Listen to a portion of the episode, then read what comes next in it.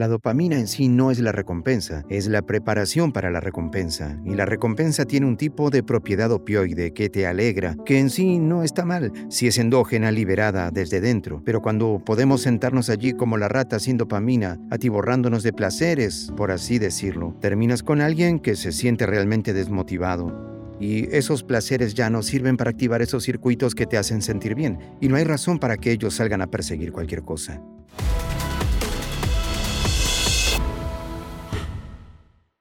¿Cómo la aumentamos intencionalmente? Has hablado de que podemos aumentar la testosterona, pero yo quiero saber, ¿podemos aumentar la dopamina? Sí, así que, y has hecho esto, así que tu ejemplo de deseo es 16, lo que anhelas. Tú anhelas la sensación de deseo. Es hermosa porque es lo que significa, es que no te permites ir tan abajo el arco de la trayectoria de la dopamina para llegar a la otra fuente de motivación. Hay dos fuentes de motivación en lo que se refiere a la dopamina y podemos pensar en herramientas que podríamos exportar de estos que están anidados en la neurobiología. La primera es hacer lo que haces, que es poder sentir el ansia como su propia forma de placer. Esto tiene restos de la mentalidad de crecimiento de Carol Dyrett, que eventualmente desarrolles un placer en la búsqueda y el esfuerzo tiene, tiene sabores de un tipo de enfoque de David Gonings, donde parece que obtiene placer del rozamiento mismo. Y entonces hay elementos de eso. Parece que tú también tienes eso. Pero si puedes empezar a identificar el ansia como su propia droga de liberación interna, esta dopamina, eso es una fuente de motivación. Entonces lo que te das cuenta es que capturando la recompensa es maravilloso, pero ajustando dopamina a la recompensa es un poco peligroso. Adjuntar. esto es tan... Estás celebrando la victoria, celebrando la victoria más que la persecución te configura para el fracaso en el futuro. Esto nos lleva justo en algo llamado predicción de error de recompensa de dopamina y la predicción de error de recompensa es si esperas que algo sea genial y no es tan bueno, su base de dopamina baja. Y ahora, entendiendo lo que sabemos sobre la dopamina, eso quiere decir que no solo tú te sientes como si perdieras, porque no era tanto una celebración como pensabas que sería. También significa que estás empezando desde más abajo, lo que significa que estás menos motivado. La forma más sencilla de conceptualizar esto es que tengo un colega en Stanford, dirige la clínica de diagnóstico de adicción dual. Su nombre es Dr. Lemke. Tiene un libro llamado Dopamine Nation a la venta ahora mismo, y ella describe este placer, dolor, equilibrio, donde en cualquier momento tienes mucha dopamina y estás en persecución, persecución, persecución, luego de lograr una victoria. Esto podría ser una victoria de negocios, de relación, de cualquier tipo, pero inevitablemente habrá una inclinación hacia atrás de la escala del lado del dolor. Y ese lado del dolor siempre se va a ir un poco más alto que el lado de la dopamina. Así que esto es lo que sentirás si perseguías un objetivo como construir una gran empresa. Aquí viene la gran venta. Y luego está el ¿y ahora qué? Un tipo de decepción. Ahora si esperas, si solo esperas y dejas de buscar dopamina por un corto tiempo, la báscula comienza a restablecerse. El problema es mucha gente rueda inmediatamente directamente a la siguiente persecución. Y lo que pasa es que comienza a atascarse en el lado del dolor un poco más, un poco más y un poco más. Y muy pronto no hay cantidad de búsqueda que te permita experimentar ese anhelo y esa motivación. Entonces, ¿qué significa esto en términos de una herramienta real? Ante todo, si la gente puede hacer lo que tú haces, van a estar en una posición mucho mejor en la vida. No importa si es la escuela, el deporte, relaciones, cualquier dominio. Si puedes empezar a registrarte ese antojo y ese roce y ese deseo, es una especie de bajo nivel de agitación, a veces alto nivel de agitación. Trato de imponer mi voluntad sobre el mundo de una manera benévola. Eso es dopamina. Está trabajando con su primo cercano, que es la epinefrina, que es adrenalina. Son primos cercanos. La dopamina fabrica la epinefrina. Mucha gente no sabe esto, pero la adrenalina se hace de la molécula de la dopamina. Así que estos dos están pasando el rato juntos, trabajar, anhelar, trabajar, anhelar, trabajar, anhelar, trabajar, anhelar, y luego obtienes la victoria. Y algunas personas permiten que el gran pico en dopamina esté asociado con la victoria. Y la gente inteligente aprende a ajustar su celebración internamente. Sí, todo esto es interno. Podrías hacer la fiesta más grande, pero mientras estés relajado y mirando, no dejarte volver un loco maníaco. No necesariamente te estrellarás tan fuerte. Y muy pronto tu sistema se reiniciará para que te lleves el día, te limpies los platos, te relajes y Ahora me siento un poco más bajo. Bueno, en lugar de salir y pinchar tu dopamina otra vez, espera. Entender que la báscula se reiniciará. Date unos días donde sentirás decepción. Las cosas no van a ser tan interesantes. Va a ser difícil de desencadenar ese gran lanzamiento porque acabas de tener el pico. Bueno, si ajustas eso, te relajas, entiendes que siempre hay depresión posparto. A veces escuchamos sobre depresión posparto, es algo clínico, pero siempre hay ese tipo de, hoy no es tan emocionante como el día anterior.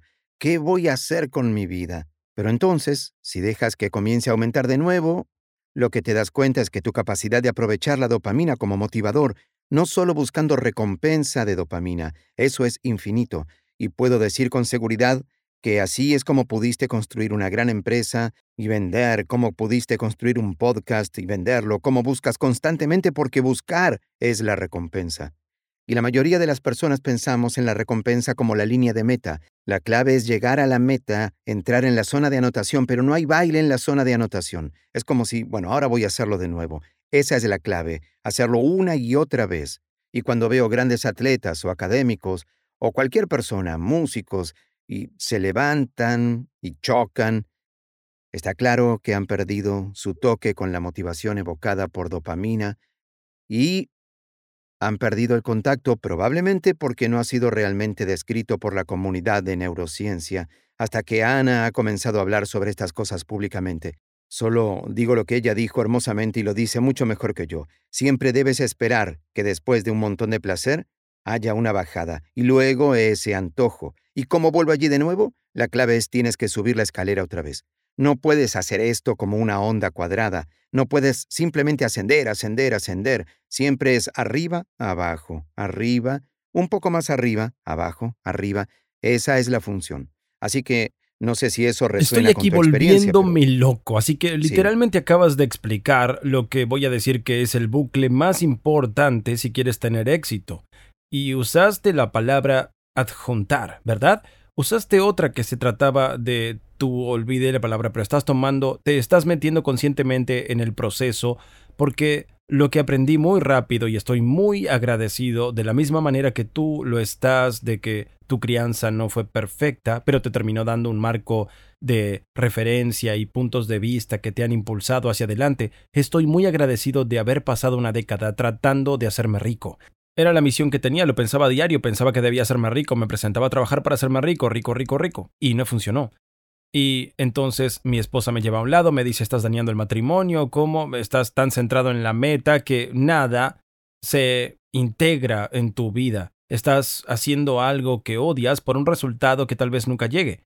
Y eso fue tan profundo y me sacudió profundamente y de repente se hizo claro que desde una perspectiva neurológica lo que quería era sentirme vivo. Y una vez que puse todo en la búsqueda, me interesé en ¿puedo presentarme todos los días y sinceramente perseguir este objetivo que tal vez nunca consiga? Pero me voy a honrar, celebrarme, engrandecerme, como dirían los británicos, solo por venir hoy y en realidad tratar de hacer que suceda. Y uno, que es mucho más sostenible, y luego dos, no, no te dejas engañar pensando que, oh, cuando tenga esta cosa me sentiré bien, porque es el antojo que me hace sentir vivo, así que es el estado de querer que es en sí mismo el acto placentero. Y así, eh, comencé a usar la metáfora de voy a escalar esta montaña, solo para desear la próxima montaña a escalar. Y una vez que supe eso, bien, entonces tienes que estar totalmente cómodo bajando de nuevo y comenzando de nuevo. Ahora lo interesante, y no sé si me estoy engañando o si tengo tan integrado ese truco, pero el bajón no es difícil para mí. Así que creo que mi último día en Quest fue un lunes y el martes comencé Impact Theory. Y así que pasé de tener 3.000 empleados, tu posición importa, obtienes muchos beneficios, Ah, tienes un espacio de estacionamiento privilegiado, ¿sabes lo que digo? Como si hubiera, hay muchas cosas que ah, intervienen, pero no me gustó nada que mi sistema de recompensas estuviera ligado a eso, así que fue muy difícil para mí empezar el día siguiente con solo éramos siete y nadie tenía tiempo para cualquier diferencia de cualquier tipo y pasé de tener un asistente, que te puedes imaginar lo increíble que eso es, a no tenerlo y estás haciendo todo por ti otra vez. Pero eso no fue algo doloroso porque estaba tan concentrado en está bien, genial, este es el paso uno de nuevo y ahora podemos repetir. Bueno, ayuda si puedes esperar que haya una pequeña baja post victoria o post lo que sea. Eso es útil. Siempre hay un período refractario de cualquier tipo, por así decirlo. Si lo esperabas, eso es genial, porque eliminas la desventaja del error de predicción de recompensa. El error de predicción puede ser conceptualizado. Vamos a un restaurante, sigo construyendo la comida, construyo, de hecho, elevo la expectativa y el requisito de que esa comida sea realmente espectacular. Mejor si solo te digo que va a estar bastante bien y estarás asombrado, ¿verdad? Porque si tu dopamina es más alta en previsión que la comida real, entonces tiene sentido porque lo harías. Siempre estás integrando sobre la liberación de dopamina que tenías antes. Ahora, hay un par de cosas que dijiste que quiero resaltar que me parecen interesantes. Y podemos conseguir un poco de filosofía oriental aquí, mística, pero átalo de nuevo a alguna neurociencia. Ese es el jugo, la motivación es el jugo, ya sabes. Si miras la filosofía oriental y hablan de chi, eh, ya sabes qué es eso. Yo apuesto que es dopamina. El deseo de perseguir cosas y crear más de uno mismo. Y como especie, sea o no que tú decides tener hijos o no, esos circuitos usan la moneda universal número uno, dopamina, de querer más cosas que están fuera de los confines de tu piel.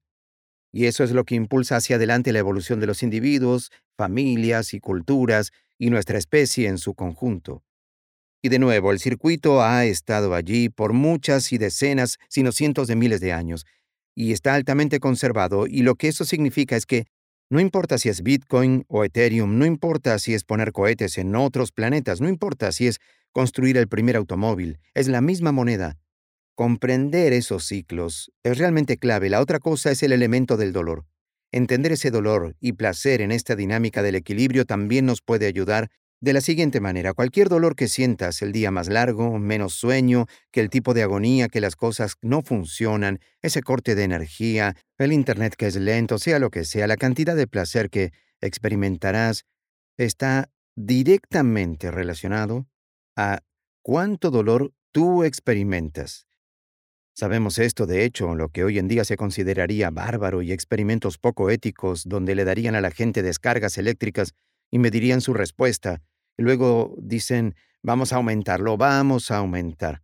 Llegan al punto donde un ligero toque eléctrico, que antes era muy doloroso, evoca una sensación de placer.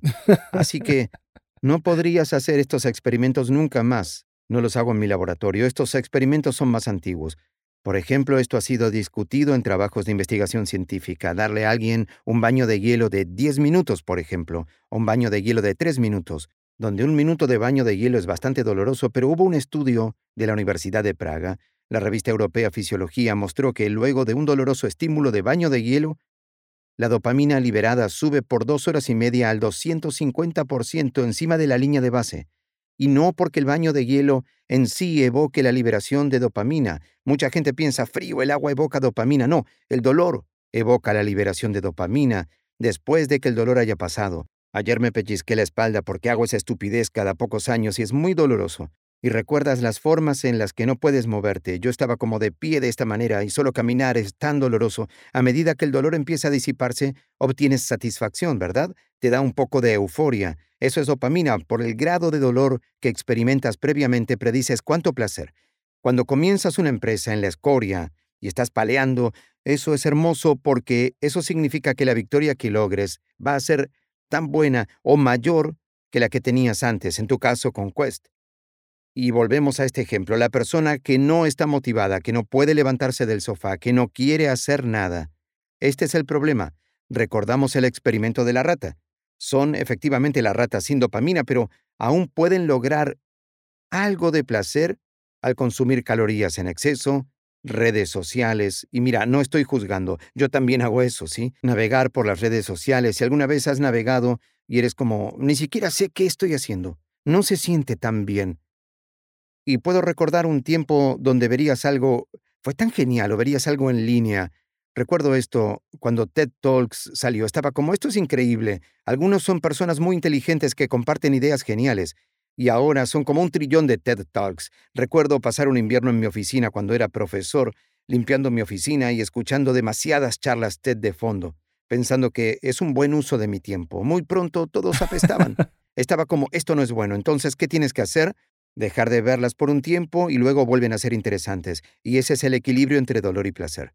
Así, para las personas que no se sienten motivadas, el problema es que no están motivados pero reciben lo suficiente o exceso de sustento. Están recibiendo pequeños golpes leves de opiáceo. Se convierte en un sistema opioide. Y si piensas en las drogas opioides, en contraposición al dopaje, los fármacos dopaminérgicos hacen que la gente se vuelva rabiosa. Drogas de abuso como la cocaína y la anfetamina hacen que la gente sea abierta y dirigida. No notan nada, excepto lo que quieren, más, más, más, más. Es muy malo, porque esas drogas provocan tanta liberación de dopamina que se convierten en la recompensa. Es muy circular. Solo la droga puede dar tanta dopamina. Nada que pudieran perseguir les daría tanta dopamina como la droga. Así que está eso. Y luego está el tipo de opioide como efectos de mimarse con las redes sociales o videojuegos o comida o con cualquier cosa, hasta el punto en que eso ya no evoca la motivación y el deseo. Y esta es la nueva evolución de la comprensión de dopamina y neurociencia. ¿Cuál es esa dopamina en sí? No es la recompensa, es la preparación para la recompensa. Y la recompensa tiene más de un tipo de felicidad opioide como propiedad, que en sí no está mal, si es liberación endógena desde dentro, pero cuando podemos simplemente sentarnos allí como si fueran la rata, sin dopamina atiborrándonos con placeres, por así decirlo, con lo que terminas es alguien que se siente desmotivado, y esos placeres ya no sirven para hacerle cosquillas a esos circuitos que te hacen sentir bien. Ya no hay razón para salir y perseguir cualquier cosa, y es una imagen bastante oscura. Así que las claves son buscar recompensas, pero entiende que la persecución es la recompensa. Si quieres tener victorias repetidas, la celebración tiene que ser menor que la persecución, y eso es difícil de hacer para algunos. Ellos tienen que saber que su celebración es menos dopaminérgica. Puedes ser muy reflexivo, puedes estar agradecido, esos son otros sistemas de neurotransmisores, pero no quieres estar tan alto mientras celebras la victoria.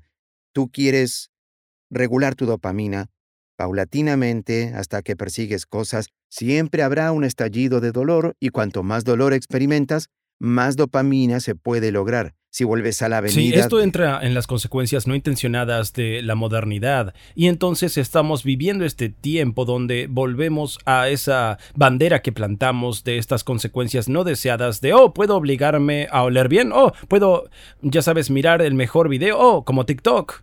Amigo, no tengo una personalidad adictiva, pero ahí puedo llegar a perder una hora y estar como, ¿qué carajo acabo de hacer? El problema no son los placeres. El problema es ese placer experimentado sin requisito previo para la persecución. Sí.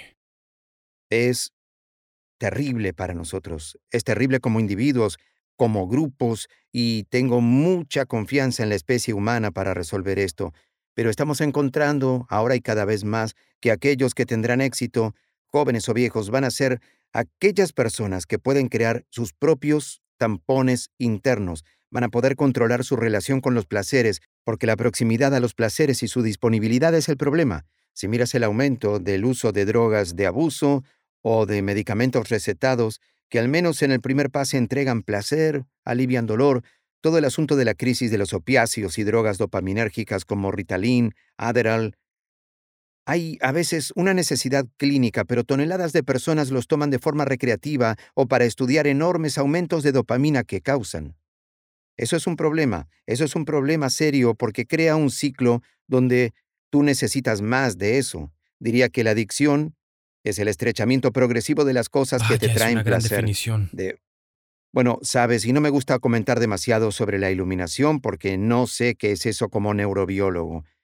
Pero una buena vida, podríamos decir, es una expansión progresiva de las cosas que te dan placer y aún mejor, una buena vida como una expansión progresiva de las cosas que te dan placer e incluye placer a través de la motivación y el trabajo. Y entender este equilibrio de dolor y placer, por lo que sí experimentas dolor y puedes seguir estando en ese roce y esfuerzo. Las recompensas son mucho mayores cuando llegan.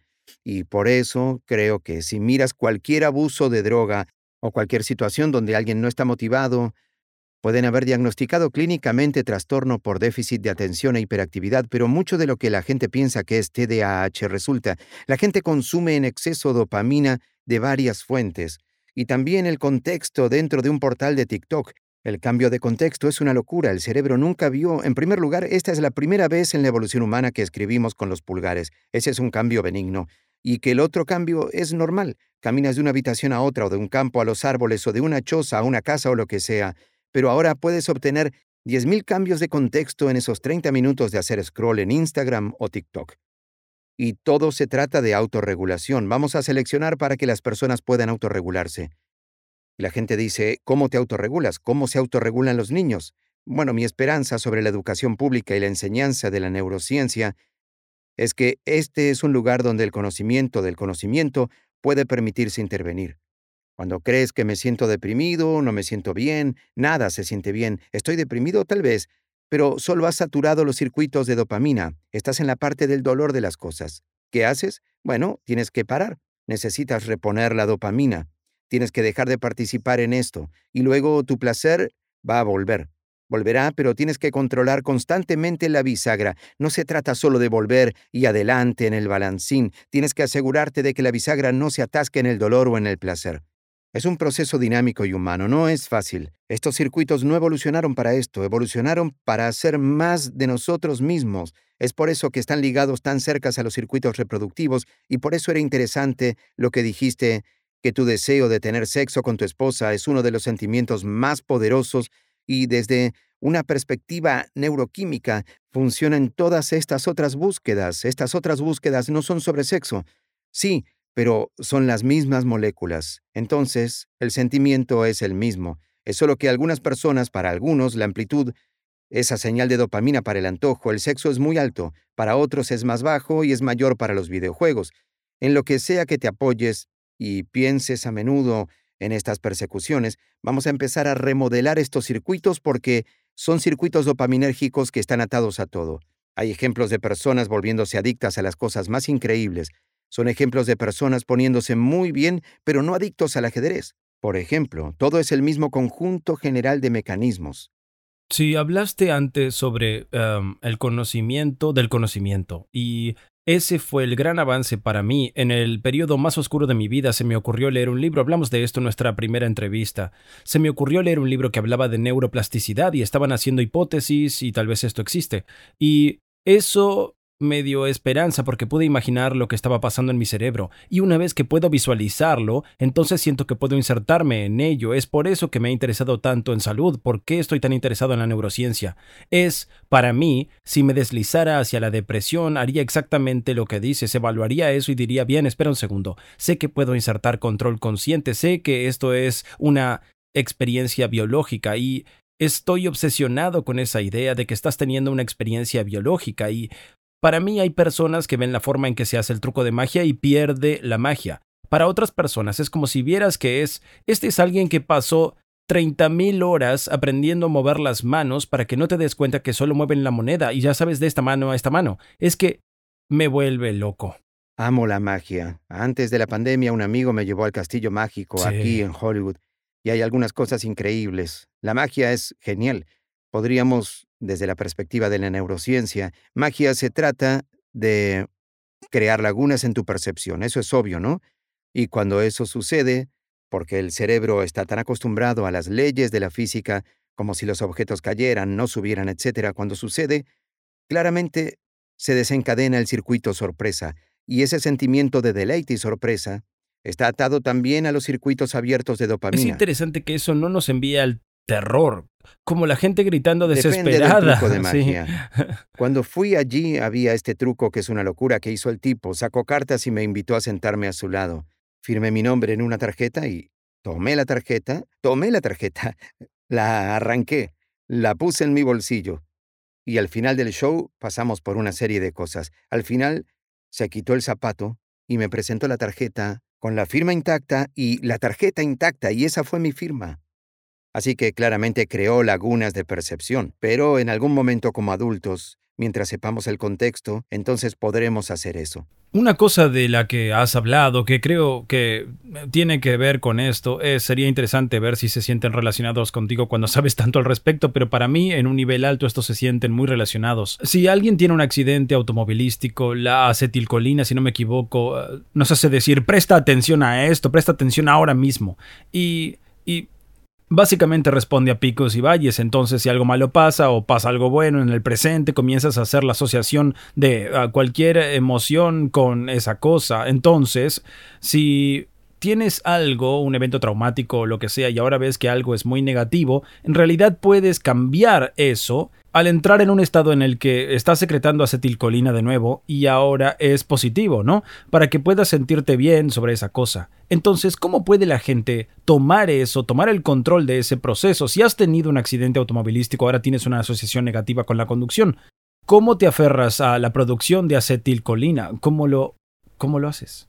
Sí, así que es genial. Mencionas la aceticolina. La aceticolina es el neuroquímico que queremos pensar en cualquier momento. Hablamos de plasticidad neuronal y en particular la atención, estados de alta tensión. Todos saben que el cerebro es muy plástico en la edad temprana. Desde el nacimiento hasta los 25 años se puede aprender mucho, para mejor o para peor. Siempre digo lo malo es que temprano en la vida tienes menos control sobre las circunstancias, pero tu cerebro es muy plástico.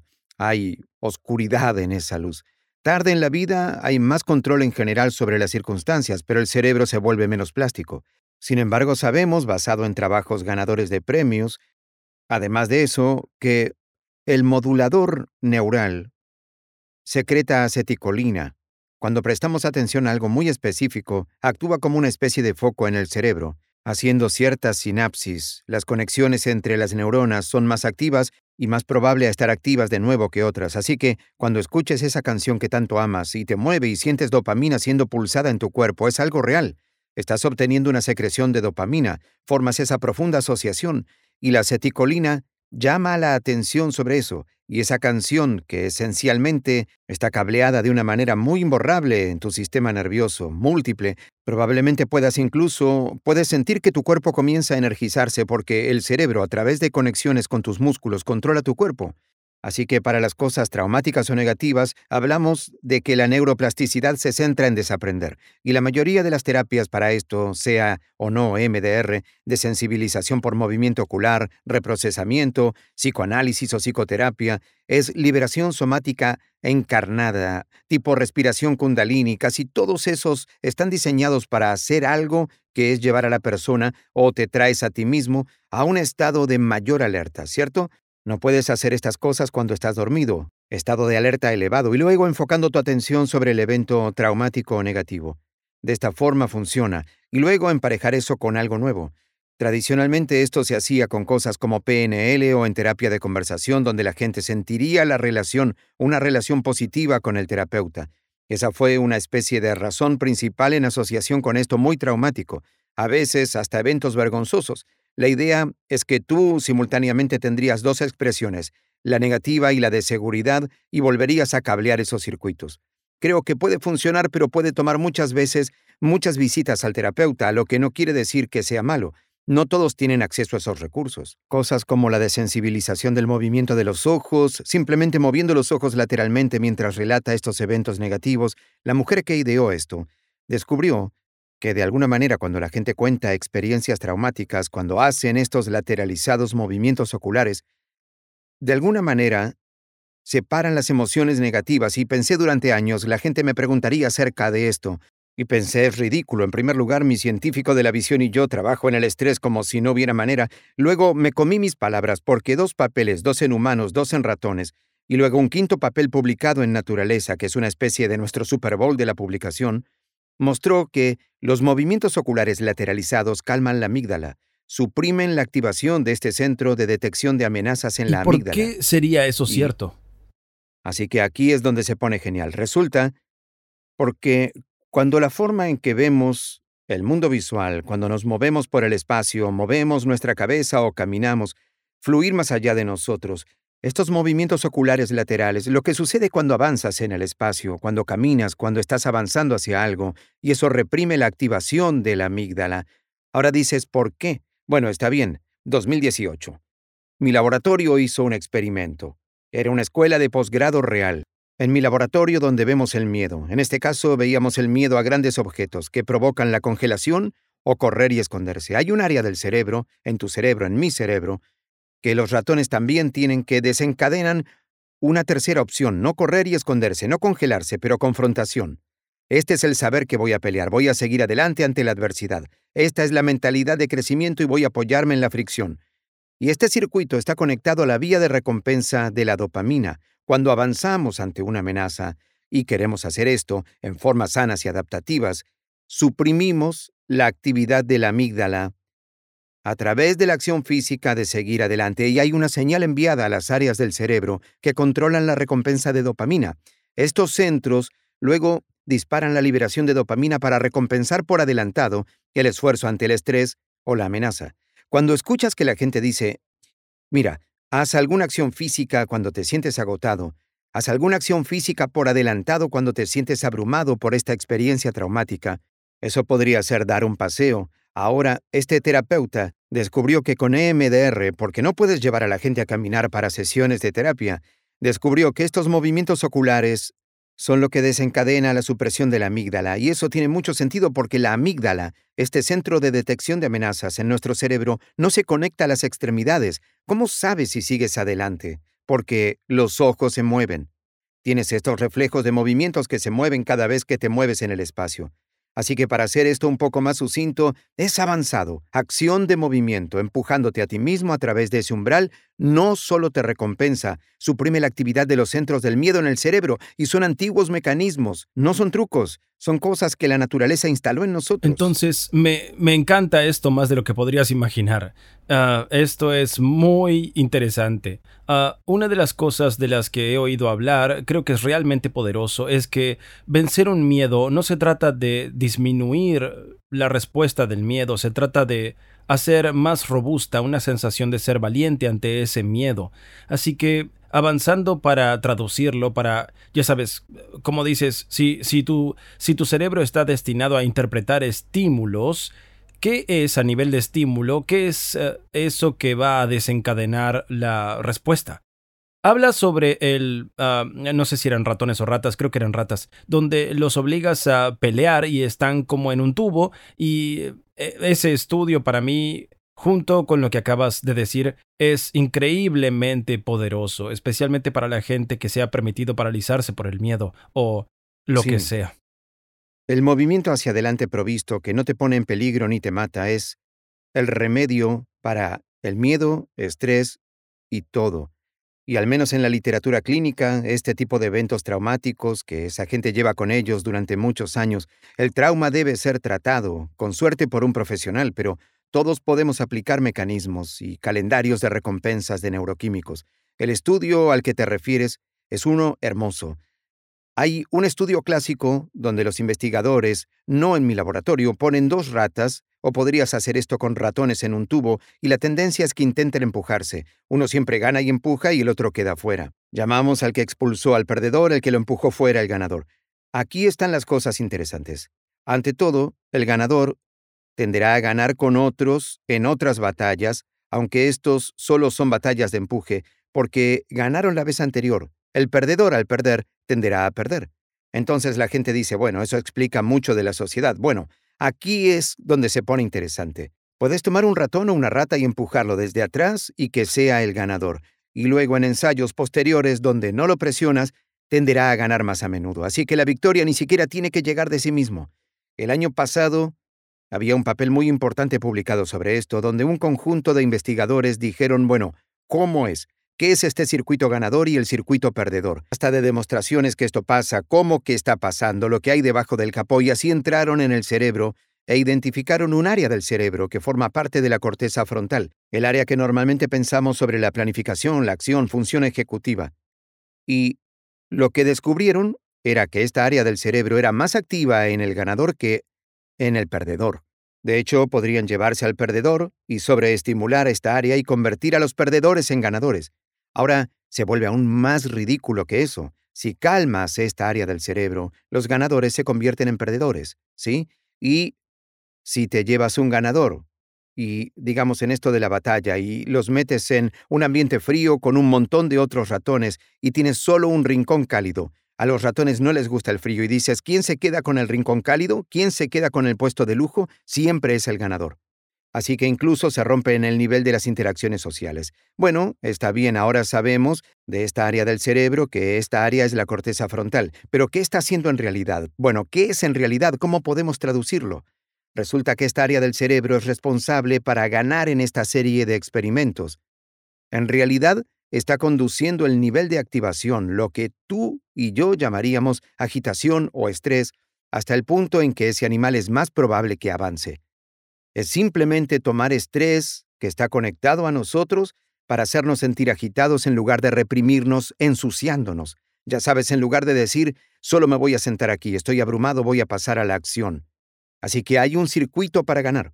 Ahí el mismo circuito cuando es hipoactivo, no lo suficientemente activo, es lo que causa perder en estos escenarios competitivos. Y de manera similar hay un circuito para rendirse, un circuito de norepinefrina A en el tronco encefálico. Esto fue publicado en los últimos años que muestran que los animales o las personas están en constante esfuerzo y ese nivel de norepinefrina se pone tan alto que activa un circuito que apaga el control motor sobre las extremidades. Y solo dices, me rindo, he terminado. Estos mecanismos estaban cableados en nosotros, todos los tenemos. Sea o no de la evolución, madre naturaleza, Dios, el universo, es irrelevante para la discusión que estos circuitos existen en todos. Y creo que son unas pocas personas selectas quienes entienden esa acción de avance. Es lo que impulsa estos circuitos. Es la habilidad de tomar esa agitación, estrés, agitación, aumentar nuestro enfoque, y nos predisponen para el movimiento, y la naturaleza quería eso. Quieren que avancemos en el desafío, no que nos quedemos quietos. No estábamos sentados luchando frente a tigres y tigres dientes de sable. Lo más probable es que estuviéramos en cuevas y nos estaba dando hambre y tuvimos que salir a buscarlos.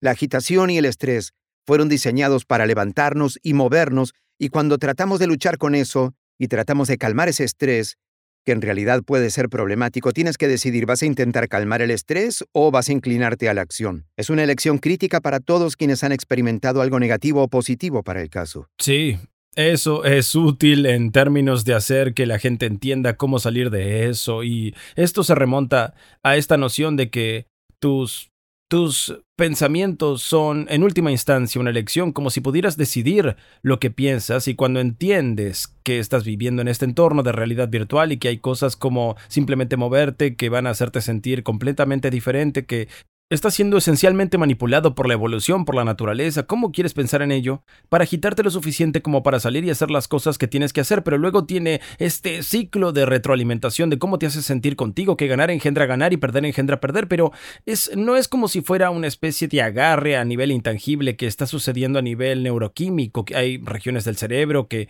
están diseñadas para esto. Entonces, ¿cómo puede alguien comenzar a cambiar las cosas en su vida? Sé que una cosa con la que la gente realmente lucha es que tienen una voz negativa en su cabeza que se reproduce constantemente, y así, incluso si entienden el mecanismo, una parte de ellos lo va a descontar, ¿cierto? Porque es como, bueno, ah, solo tratas de decir eso porque crees que puedes manipular la neuroquímica, pero tú eres un perdedor, como si acabaras de hacer... Ah, y eso es lo que está en tu cabeza.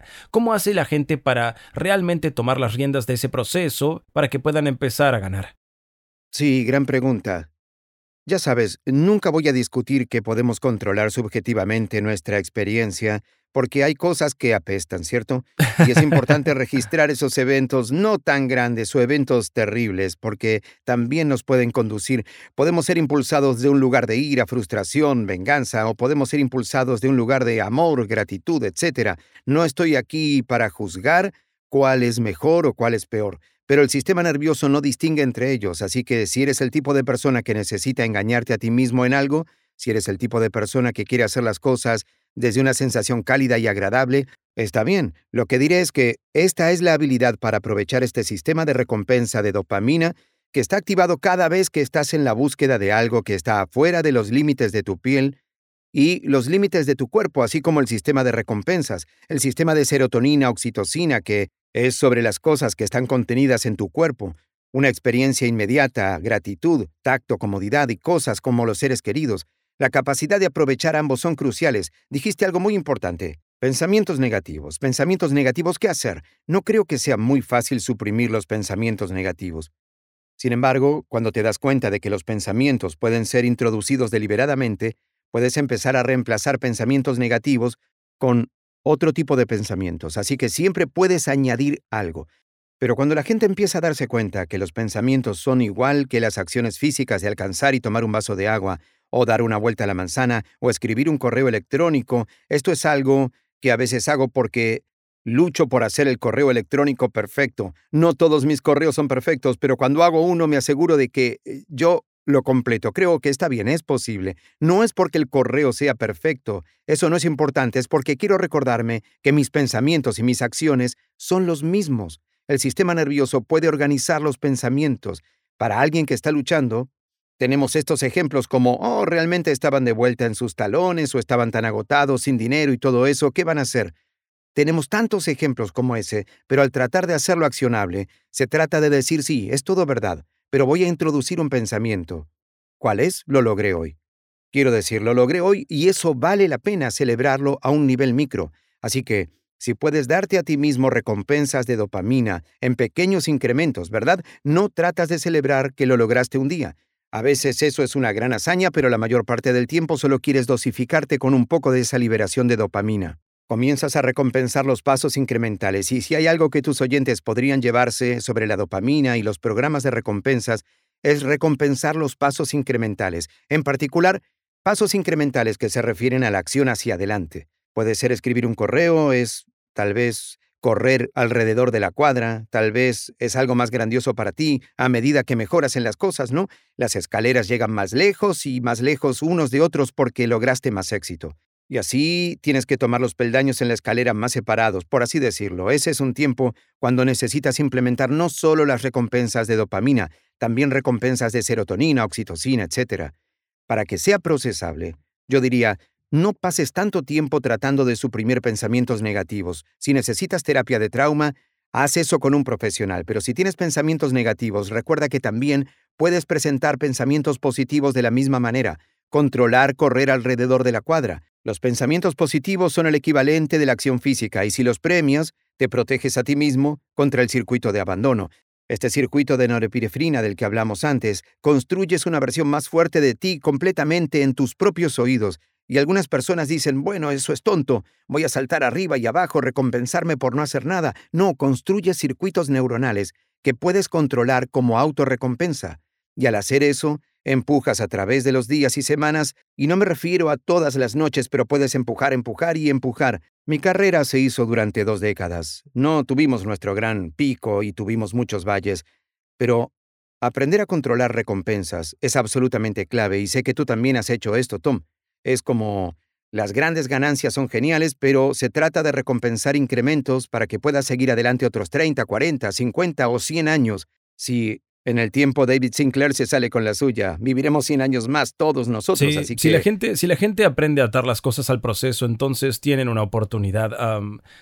el éxito no está garantizado, pero la lucha sí, así que si eres capaz de llegar al punto donde te emocionas sobre el proceso de aprendizaje, te emocionas por probar algo, incluso si fallas, que si puedes asociar en tu propia mente que te sientes mejor sobre quién eres porque probaste esta cosa, ah, entonces comienza a acumularse porque hasta los fracasos se vuelven algo de lo que aprendes y así que en realidad has hecho algunos progresos porque tomaste medidas porque intentaste algo y ahora entendiendo algunos de los mecanismos cerebrales alrededor de eso realmente es muy poderoso. Una cosa sobre la dopamina que solo quiero asegurarme de mencionarlo, basado en algo que dijiste antes, es que una pregunta interesante sobre el cerebro, ya sabes, es preguntarnos cómo segmentamos el tiempo, cómo sabemos que este podcast tiene, tiene un principio, un medio y un final, pero cómo segmentamos el tiempo. Y así ha habido hermosos experimentos hechos que han mostrado que, por ejemplo, si estás viendo un partido, independientemente de si tu equipo anota o no, el baloncesto va hacia abajo, digamos que pierden el triple y luego es un juego cerrado. Hay un pequeño destello de dopamina que dice que fue un segmento de tiempo y la dopamina es una gran manera en el que segmentamos el tiempo. La otra forma son los parpadeos. Por extraño que parezca, sí, cada vez que parpadeamos hay un estudio publicado que dice que reseteamos nuestra percepción del tiempo. Digamos, la dopamina. ¿Por qué la dopamina estaría involucrada en el tiempo? Pregunta perfecta. Resulta que la frecuencia de parpadeo está establecida por el nivel, la línea base de nivel de dopamina en el cerebro. Así que cuando la gente tiene los ojos muy abiertos, ojos con emoción, y no parpadean mucho, o alguien está en una droga, eso expulsa mucha dopamina. Casi nunca parpadean, son pupilas enormes. No están segmentando tiempo de la manera normal. Y mucho de tu vida, en retrospectiva, está segmentado por esos picos de dopamina. Ellos marcan eventos clave en tu vida.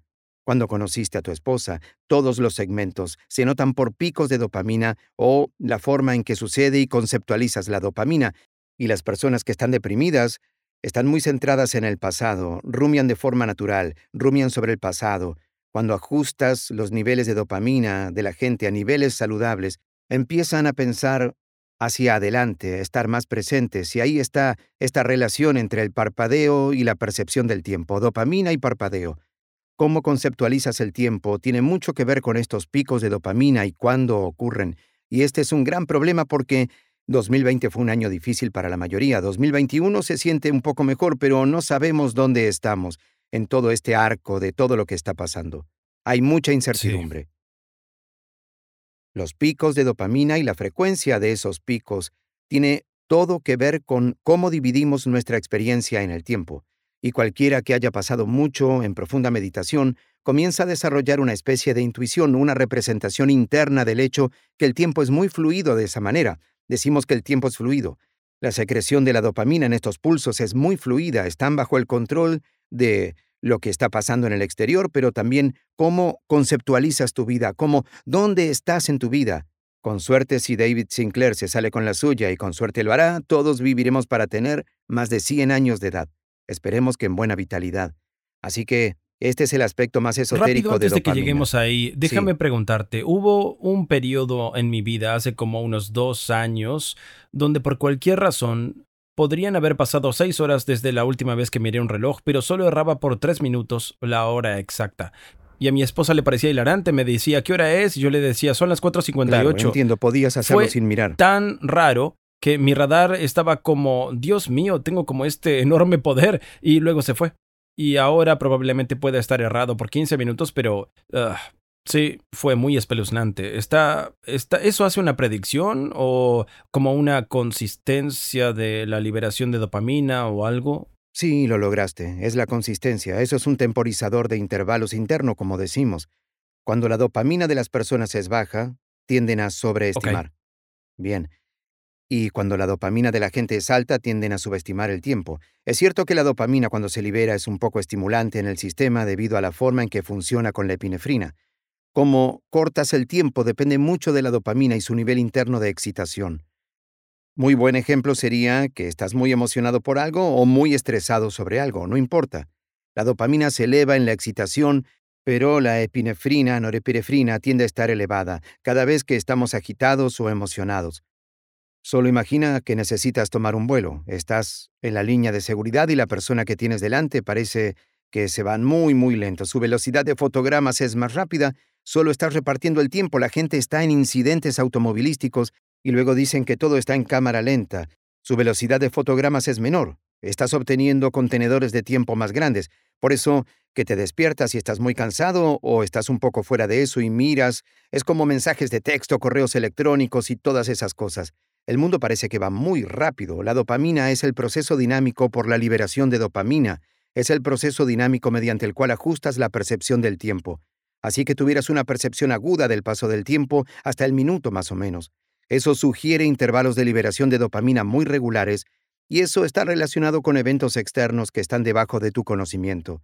Pero la liberación de dopamina no es para hacer esto PG-13 o clasificación R, pero si volvemos al ejemplo de sexo, sexo y sueño son los dos momentos cuando el espacio y el tiempo tienen una relación de tipo muy fluida. Es muy duro concebir el espacio y el tiempo en el sueño. Es la naturaleza del sueño, hacemos el parpadeo largo, no es broma, cerramos las persianas, dejamos de traer información externa, y en el sueño el espacio y el tiempo son muy fluidos. Pueden pasar cosas muy rápido o muy lento, cámara lenta. Puedes volar. Hay muchos que saben algo de eso es soñar, pero el espacio y el tiempo son muy fluidos en vigilia. Están muy anclados por eventos físicos en el mundo. Nuestra percepción de estos se regula dinámicamente por la cantidad de dopamina que hay en el sistema. Así que está empezando a sonar como la dopamina lo hace todo, pero está asociado con la motivación, antojo y mantenimiento de intervalos de tiempo. Apostaría que tus pulsos de dopamina eran muy regulares, como gotas. Qué interesante. Así que hacemos muchas cosas. ¿Quién sabe lo que estaba haciendo en ese periodo? Si tuviera que hacer algo, solo que me estoy haciendo mayor y así comienza a desbaratarse. ¿Quién sabe? Pero cuáles son algunas cosas. Así que una cosa de la que te he oído hablar que me parece muy interesante cuando pienso en todas las cosas que estamos haciendo que están trastornando las cosas, todas estas consecuencias no deseadas del comportamiento moderno, estoy realmente contento de que los teléfonos celulares, internet y la pornografía no existía cuando era más joven, porque no sé si a los 14 podría haber sido lo suficientemente disciplinado si tuviera acceso a eso. Y cuando cuando piensas en las cosas que estamos haciendo ahora mismo, que son una especie de tal vez las más grandiosas consecuencias no deseadas, ¿qué piensas? En la escala de tiempo de 24 horas, uno de los grandes errores que todos hacemos, y lo he dicho muchas veces, la gente me ha escuchado decirlo, pero resulta que sigue siendo cierto.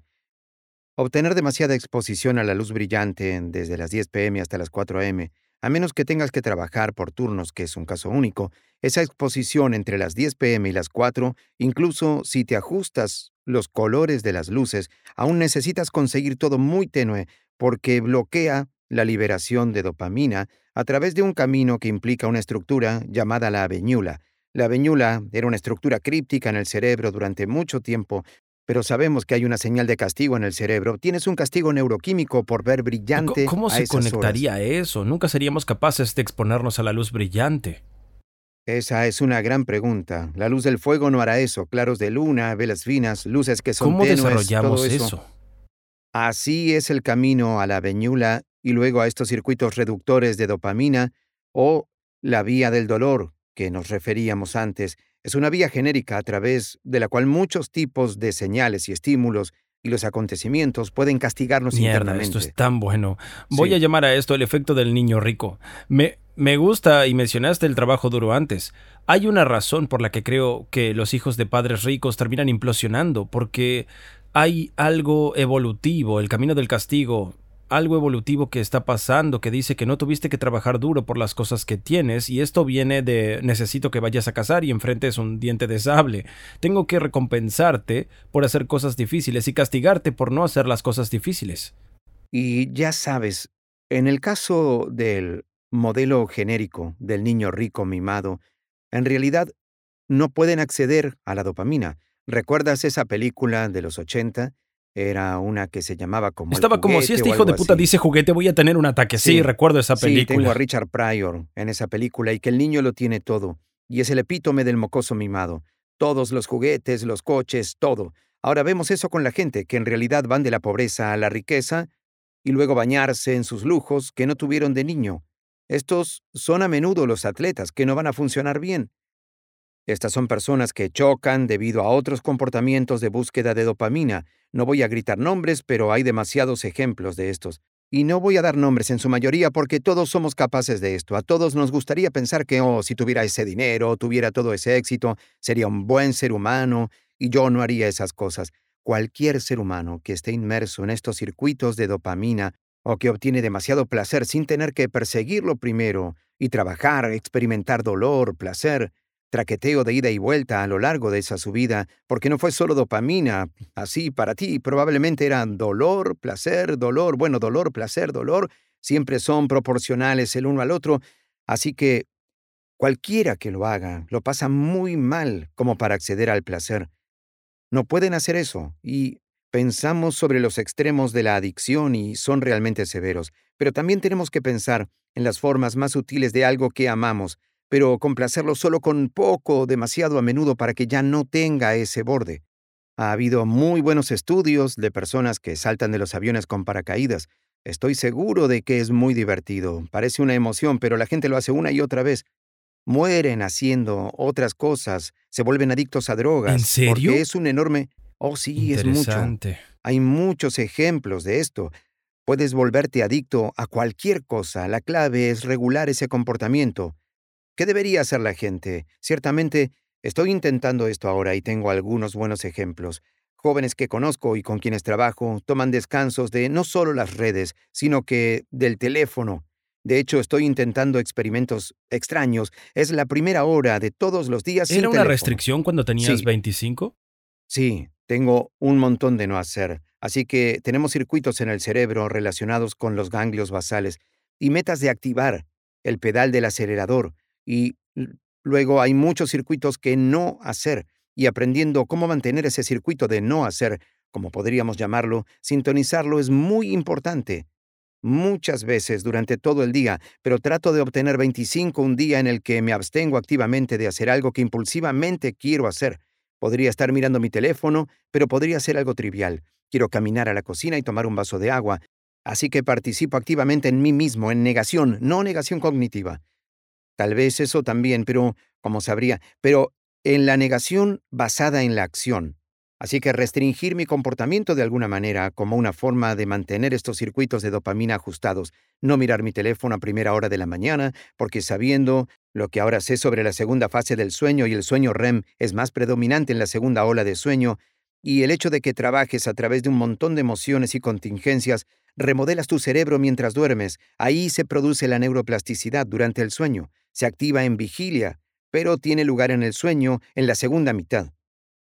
Cuando te despiertas por la mañana, estás en una posición perfecta a lo que llamo recibir la descarga de todo el trabajo que el circuito normal ha estado haciendo la noche anterior. Pero si vas a una experiencia sensorial, luego una experiencia sensorial rica de cosas que se desplazan, te pierdes la información que procesas. Y aún más importante, esa segunda mitad de la noche durante el sueño REM es cuando el peso emocional de las cosas se convierte, digamos, lo pones en el estante correctamente. Cosas que son importantes para el registro emocional, las pones en un estante. Cosas que eran como el comentario que tienes en Twitter, que estaba desencadenando, no parece gran cosa después de una buena noche de sueño. Y eso es porque esa segunda mitad del sueño es cuando volverías a experimentar estas cosas. Pero tu cuerpo no puede secretar adrenalina, es una forma de terapia interna. Y es por eso que la gente que no tiene ese sueño se agita fácilmente, se sienten como que el mundo los aplasta, Así que cuando me despierto por la mañana quiero recibir ideas, que quiero aprender de mi aprendizaje. Y si tomas nueva información, no está en condiciones de hacer eso y 60 minutos es difícil. Así que me entretengo a dos no hacer para el bloque de 60 minutos y muchas mañanas fallo, no lo hago. Me pareció chocante, pero, te escuché decir eso en otra entrevista o algo. Bueno, quiere decir que soy humano. Hay mañanas donde me seducen, o peor, me encuentro reflexivamente, agarrando el teléfono sin haber hecho la decisión consciente. Y fue entonces cuando me di cuenta de que todos estamos inmersos en este proceso y tenemos que regularlo. El experimento que me gustaría hacer, tal vez harás esto conmigo como un reto, porque el reto siempre es bueno, es en año nuevo. Quiero tomar cada hora impar del despertar del día fuera del teléfono. Las horas pares del día, mientras esté despierto, estoy dispuesto a tenerlo y trabajar con él, pero las horas impares, apagarlo, no importa qué. No sé si destruirá gran parte de las relaciones en mi vida, pero solo para ver, ¿puedo hacer en forma rígida un horario impuesto externamente? Porque si piensas, la mayor parte del crecimiento en la vida proviene de estos rígidos horarios impuestos externamente y los odiamos, pero son donde aprendemos moderación Esto es también. Muy importante, no sé si los odio más, así que la gente preguntará a menudo cómo hago esto, aquello, lo otro, lo que sea que es, como Tom, cómo, cómo estás, así que trabajo 93 horas a la semana, es mi promedio. Ese es tu promedio. Así que Tom, ¿por qué trabajas 93 horas cada semana? Y la respuesta es porque 93 son alegres y 94 no. Y cuando empiezo a trabajar más que eso, por lo general significa que estoy haciendo malabares con tantas cosas que mi cerebro parece estar usando el sueño como una forma para recordar algunas de ellas o algo así. Así que me encuentro despertándome mucho, ¿no? Tengo un truco que me permite volverme a dormir muy rápido, pero no es tan relajante como dormir eh, toda la noche. ¿Cuál es tu truco? No, para nada. Tengo dos pares de ah, auriculares y me los pongo y los puse en un libro de ficción y le bajo el volumen tal que si no pongo un poquito de presión en mi oído no puedo entender lo que dicen. Así que tan pronto como me voy quedando dormido la presión se libera y aún puedo escuchar esos ruidos que están haciendo pero no puedo rastrearlo y por lo general me duermo probablemente en unos tres minutos. Eso cambió mi vida. En términos de cuando me estreso, todavía puedo volver a dormirme. Es una gran habilidad reflexionar sobre lo que usas. Ese murmullo de fondo y este tipo de bajo nivel no puedo detectar. Es el camino que tu cerebro detecta cosas mientras duermes. Así que me pregunto si has activado su circuito para funcionar en reversa, donde puedes enviar de nuevo bajo. Lo que me hace pensar es que no puedo procesar los problemas y escuchar una historia al mismo tiempo. Y entonces mi cerebro hace clic en modo historia y es como, oh, estamos digiriendo esta historia. Estoy recibiendo información. Entonces, como estoy recibiendo información porque es una historia, mi cerebro se suelta del tengo que resolver problemas. Y eso me permite poder volverme a dormir. Eso es genial, es una gran habilidad y despertar en medio de la noche a la hora de usar el baño es bastante normal y algunas personas están obsesionadas por el hecho de, oh no, me desperté y luego se activan. Pero aprendí esto el año pasado, que el pico en nuestro estado de alerta son unos 90 minutos antes de nuestra hora natural de acostarnos. Y mucha gente, ellos llegan a un punto por la tarde donde están listos para ir a dormir y sienten esta emoción y una oleada de energía y piensan, no, no, no voy a poder conciliar el sueño pero es un aumento natural seguido de un chapuzón. Mucha gente tiene problemas de despertar en medio de la noche porque no pueden volver a dormirse. Esto es terrible para mucha gente. Luché con eso por años. Y una de las soluciones es ir a la cama más temprano porque significa que tu melatonina está empezando a ser liberada temprano en la noche. Y todos tenemos la habilidad para quedarnos hasta tarde, quedarnos despiertos si lo necesitamos. Es una utilidad adaptativa obvia. Pero hay personas que deberían irse a la cama, entre comillas, deberían irse a la cama a las 9 o 10 de la noche y están empujando hasta las 11 o 12 y su melatonina está empezando a caer. Ahora no pueden conciliar el sueño o se despiertan a las 2 o 3 de la mañana y están en problemas, pero parece que le diste al calendario correcto. 93 horas es una salida impresionante. Son muchos años de hacer una obscena cantidad de errores. Y para cerrar el ciclo, así que ¿cómo, cómo logras X, Y, Z? Y la respuesta es en parte reglas. Así que tienes que estar obsesionado con tu objetivo, así que para mí es que toda obsesión comienza con la meta que quieres, es emocionante y honorable. Suponiendo que lo sea, hay formas de que te guste crear bucles de comentarios, que es en gran parte lo que hemos hablado hoy sobre adjuntar la respuesta dopaminérgica específicamente a la búsqueda de esa cosa en lugar de tenerla. Y dos, porque estoy muy emocionado y porque también creo en la realidad de mis metas que en realidad las tengo y que tenerlas sería increíble, uh, puedo crear reglas en mi vida y luego realmente me atengo a esas reglas, así que tengo mucho cuidado sobre las reglas que establezco porque tengo que creer que ellas realmente me llevarán a esa meta. Eso es realmente emocionante para mí. Pero si lo creo, entonces puedo ponerlas. Y luego también parte de mi identidad es que soy el tipo de persona que cuando pongo una regla la sigo para que pueda crear este bucle de cómo sentirme bien conmigo mismo y lo que estoy persiguiendo, pero realmente funciona y me sorprende la poca gente que tiene el tipo de regla que la que estás hablando sobre el año nuevo para decir, hey, si voy a hacer horas impares no hay diversión. Bueno, como dije, no soy perfecto, no soy tan disciplinado acerca de mis no hacer. Lo intento. Encuentro que tabular es un poco divertido. Es también divertido recibir comentarios desencadenantes y no cerrar el bucle de dopamina para ellos. Si la gente entendiera el error de predicción de recompensa de dopamina, que pudiéramos terminar con eso de amplificar las batallas de comentarios en línea. Porque lo que pasa es que si alguien te da un golpe de cualquier tipo, hay un bucle de dopamina abierto esperando que respondas en cualquier respuesta, les das esa respuesta dopaminérgica del éxito. Es como anotar un triple y en la no respuesta cae su dopamina por debajo de la línea de base y esa es su propia forma de represalia. Y tengo que tener cuidado porque no quiero animar a la gente a tomar represalias, pero cualquier cosa que cortocircuite el tipo de locura de ser jalado en alguna batalla en línea, eso es totalmente sin sentido. Se está llevando a la gente de otras cosas buenas y poderosas que podrían hacer por el mundo. Hemos estado hablando de dopamina y su programación y el hecho de que puede hacer cualquier cosa. A muchos les resulta difícil unir subjetivamente la dopamina a algo que no quieren hacer.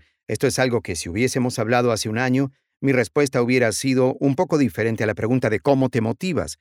Bueno, una forma de hacerlo es si eres bueno en adjuntar subjetivamente dopamina a la persecución, solo sabiendo, está bien, realmente tengo hambre de esto, solo me voy a decir a mí mismo, ya sabes, haciéndolo, el 1% del camino es un éxito.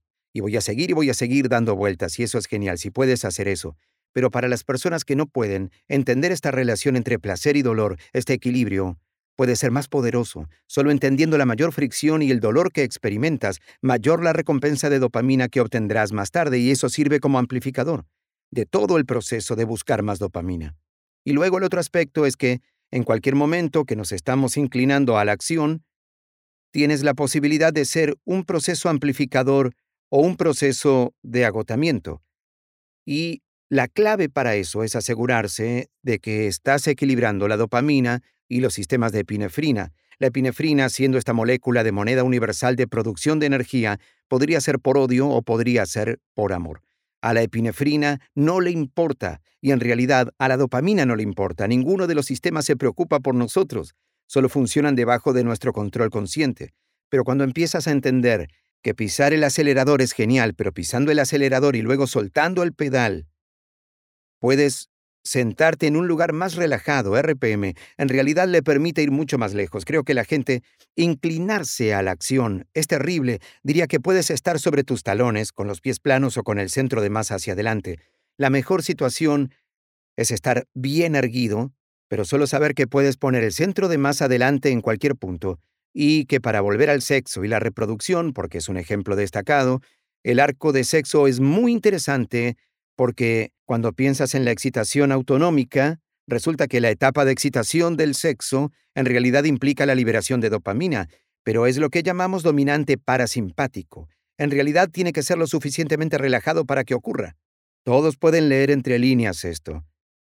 El orgasmo es en realidad no quiero decir en toda regla, es una respuesta simpática impulsada por el sistema nervioso. Es idéntico al sistema de estrés. Es conducido por los mismos circuitos neuronales que el estrés. Luego, ¿qué viene después? El sistema parasimpático vuelve a subir.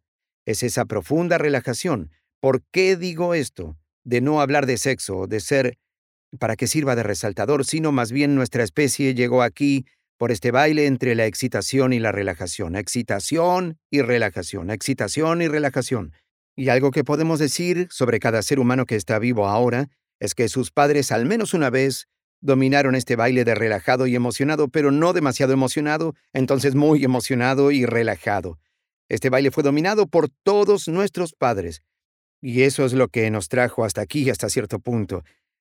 Esto significa que todos los circuitos neuronales de los que condujo a nuestra concepción, a los que nos llevan a estar persiguiendo metas, tienen este balance. Hay casi como un balancín, ¿sí?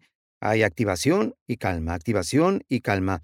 Y ese proceso dinámico es importante para el dominio en cada esfuerzo. Usamos el sexo como un ejemplo, pero en pos de metas tienes que aprender a perseguir metas de corto plazo y metas similares dentro del día, hacer una taza de café y metas a largo plazo. Y cuando dije que la dopamina es lo que establece su percepción tiempo, es un cronómetro de intervalos. Lo que digo es como el experimento de los malvaviscos realizado en Stanford, aplazar la dopamina. Y si puedes convertir la ponderación en la dopamina y luego puedes extender la recompensa esperando el segundo malvavisco 15 minutos después, etcétera, etcétera, y hay muchos, muchos ejemplos de esto en la psicología y la literatura de neurociencias.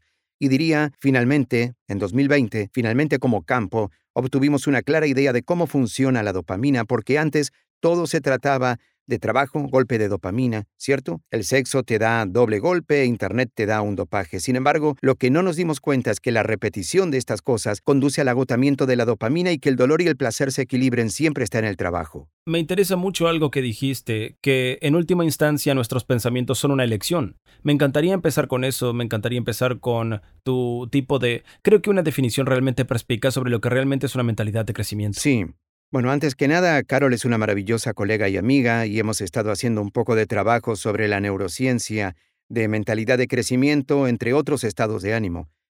Entonces, el estudio de la neurociencia se trata de lo que el sistema nervioso hace y, sorprendentemente, el sistema nervioso es el responsable por todo lo que nos pasa desde el momento en que nacemos hasta que morimos. Por eso se reduce a solamente cinco cosas. El sistema nervioso tiene la responsabilidad de la sensación.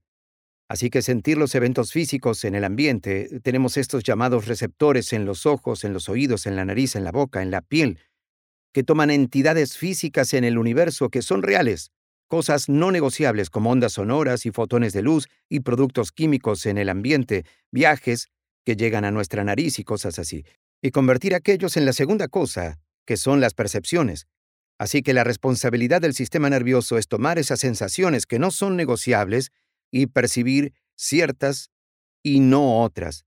Entonces, por ejemplo, ahora hasta que digo, cuál es la sensación de tus pies al contacto con el suelo, con las suelas de tus zapatos. No estabas pensando en eso, pero esos receptores de presión estaban comprometidos todo el tiempo. Tu percepción es como una ventana o un foco, eso está muy relacionado con la atención.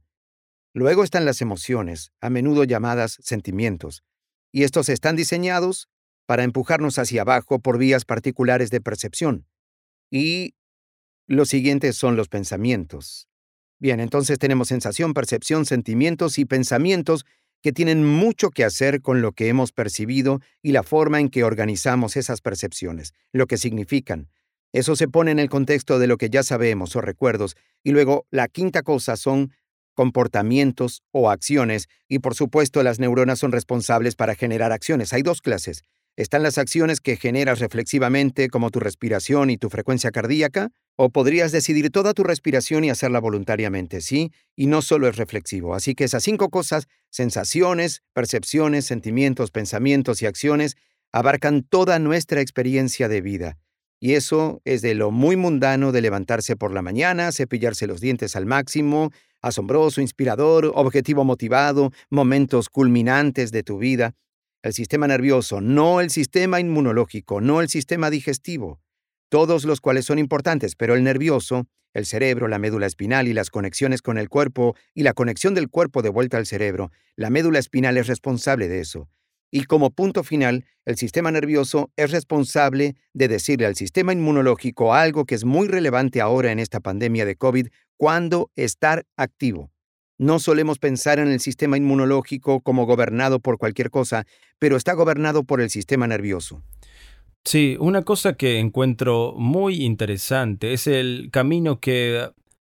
De hecho, sería interesante escuchar tu opinión sobre esto, así que pienso en el cerebro como básicamente crear un entorno de realidad virtual que estamos Ah, participando ahora. Es un entorno virtual muy usable que puedo caminar sin tropezar demasiado. Como dijiste, puedo traducir, ya sabes, las cosas que andan flotando en el aire en el sentido del olfato y puedo navegar por el mundo basado en que veo y oigo y huelo y saboreo y todas esas cosas. Pero al final del día, realmente todo está pasando ah, en este cráneo cerrado y oscuro. Y el cerebro en sí mismo no interactúa con la luz, no interactúa con las ondas sonoras, todo es una interpretación de eso, que me parece muy interesante y encuentro muy interesante el camino que eso juega en nuestras vidas. ¿Cómo piensas sobre eso como alguien que está literalmente levantando un cerebro fuera de la cabeza? Yo asumiría muerto de alguien. Tienes tal relación táctil con el cerebro. Sí, así que dijiste algo importante, que somos esencialmente solo esta colección de células y todo está organizado en este casi videojuego como versión del mundo en realidad virtual. Así que la forma en que los neurocientíficos piensan sobre estas cosas es de la siguiente manera, que tienes toda la razón, Tom. Todo sobre la experiencia de vida es una abstracción.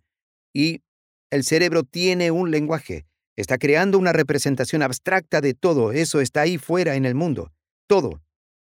Y eso podría parecerle algo obvio a algunos oyentes, pero cuando lo piensas, es quizás una de las características de la vida más interesantes y profundas en general. La galaxia es cualquier organismo porque de alguna manera tus abstracciones y mis abstracciones y las abstracciones de los cerebros de todos tus oyentes son capaces de converger en algún significado común, al menos en muchos casos, sobre lo que significan estas palabras o los eventos en el mundo natural. Ahora los objetos caen, generalmente no se caen, así son algunas reglas que aprendemos muy temprano, que son obvios, ¿no? Pero hay algunas otras reglas que son menos obvias que surgen cuando empezamos a pensar las cosas con mentalidad de crecimiento y lo que es gratificante, que es castigar, lo que significa apoyarse duro a un problema o qué es la creatividad. Pero solo quiero mencionar, hay una excepción a todo esto, que es muy interesante y pasa que mi laboratorio trabaja en esto, así que soy parcial en ese sentido. Pero hay una parte de tu cerebro, que está fuera de tu cráneo, de hecho, tienes dos el resto de tu sistema nervioso central está dentro de tu cráneo y la médula espinal, excepto el revestimiento de la parte de atrás de tu ojo, que es la retina neural, que tiene tres capas de células. Y la retina neural no está unida al cerebro, es cerebro. Las células en la retina neural. Estamos colocados deliberadamente durante el desarrollo. Los sacaron del cráneo deliberadamente para sentir eventos de luz en el medio ambiente, y no solo las formas de las cosas y lo que se mueve por ahí, fundamentalmente para decirle al resto del cerebro y el sistema nervioso cuándo estar alerta y cuándo estar dormido, basado en cuánta luz hay en el ambiente y la calidad de esa luz. Así que, viendo la luz del sol de la mañana, alrededor de la hora del amanecer, así como la luz del sol de la tarde alrededor de la puesta del sol, no solo al atardecer, amanecer y atardecer, pero cerca de esos tiempos, un par de horas a cada lado, es fundamental para instruir al cerebro de una colección especial de neuronas justo sobre el techo de la boca que instruye a todas las células del cuerpo cuando estar activo. Es como si fueras una fábrica y necesitas tu digestión para trabajar y necesitas tu vaso para trabajar en otro horario, y la luz de la mañana y la del atardecer en particular. Y las células que hacen esto prestan atención no a la luz azul. Todo el mundo está un poco obsesionado con la luz azul en lo que se refiere a esto. Equivocado. Es solo la mitad de la ecuación. Es el contraste entre la luz amarilla y la azul. Así que por la mañana y al atardecer los amarillos son cada vez más brillantes. Ver un amanecer en algún momento, o la puesta del sol y los azules se vuelven más oscuros, ese contraste transmite al cerebro. No lo percibes, incluso las personas ciegas pueden transmitir información al cerebro. Y dice hacer un pulso de cortisol temprano en el día para darte energía activa y agita tu cuerpo para estar activo. Y luego enciende el inicio del pulso de melatonina por la tarde que te va a poner a dormir. Cuando pensamos en el cerebro y el sistema nervioso estando aislado, está aislado, pero es tanto como una máquina y una colección de células. Necesitan trabajar juntos y necesitan saber cuándo estar activos. Y así es ver la luz del sol a la mañana en particular, la luz del sol de la tarde en particular, que ancla todo lo que sucede desde la parte superior de tu cráneo hasta tus pies, en términos de esta cosa básica de cuándo estar alerta y cuándo dormido. Y pantallas, pero no solo las pantallas, sino solo luz azul, dando paso a las horas de, digamos, 11 pm a las 4 pm. Hacen justo lo contrario. Había un artículo publicado en Cell, una revista excelente, mostrando que la activación de la luz brillante, entre las 11 pm y las 4 am, envía una señal desde el ojo a una estructura llamada aveñula. El nombre no importa, pero inicia un circuito de decepción, comienza a suprimir la dopamina, y la aveñula está vinculada al páncreas. ¿Sí? La conexión del cuerpo del cerebro y comienza a regular el azúcar en la sangre. Entonces la clave. ¿Por qué provoca decepción? Eh? Sí, esto es muy interesante. Cada circuito en el cerebro tiene un tire y empuje, así que tenemos un sistema de recompensas para ver la luz, los momentos del día, que son mañana y tarde y durante el día, y evitando las luces en medio de la noche. Pero hay una señal de castigo sobre una señal de castigo químico, por la cual la dopamina, que es la molécula que te hace sentir bien, que es esencial para mentalidad de crecimiento, búsqueda de metas, bienestar de todos, se suprime cuando los seres humanos o los animales ven luz brillante en medio de esta fase de oscuridad de su ciclo circadiano, que es entre las 11 pm y 4 am aproximadamente, y así la naturaleza hace esto, crea recompensas por hacer lo correcto, cosas que te mueven en la dirección de la adaptación general y bienestar, y te castiga. La madre naturaleza es una especie de espada de doble filo, es muy benevolente cuando quiere serlo, pero si no obedece sus reglas también te castiga. Tiene circuitos en el cerebro que son prodepresivos y ver esta luz a partir de las 10 pm a las 4 am es una patada que arranca un circuito depresivo profesional y son muy eso es interesante. Quiero entrar en algunas de las otras cosas que son prodepresivos también, pero antes de hacer eso, una cosa que realmente quiero anclar es lo que estabas diciendo. Estás diciendo que la gente tiene una visión simplificada de lo que una mentalidad de crecimiento es, solo estabas hablando de eso en relación con la dopamina. Ah, danos tu especie de breve resumen de lo que realmente es una mentalidad de crecimiento. Sí, Carol y yo hemos tenido muchas discusiones sobre esta idea de Todavía no estoy allí, pero puedo llegar. Eso es todo principio detrás de la mentalidad de crecimiento. El descubrimiento de mentalidad de crecimiento vale la pena pensarlo.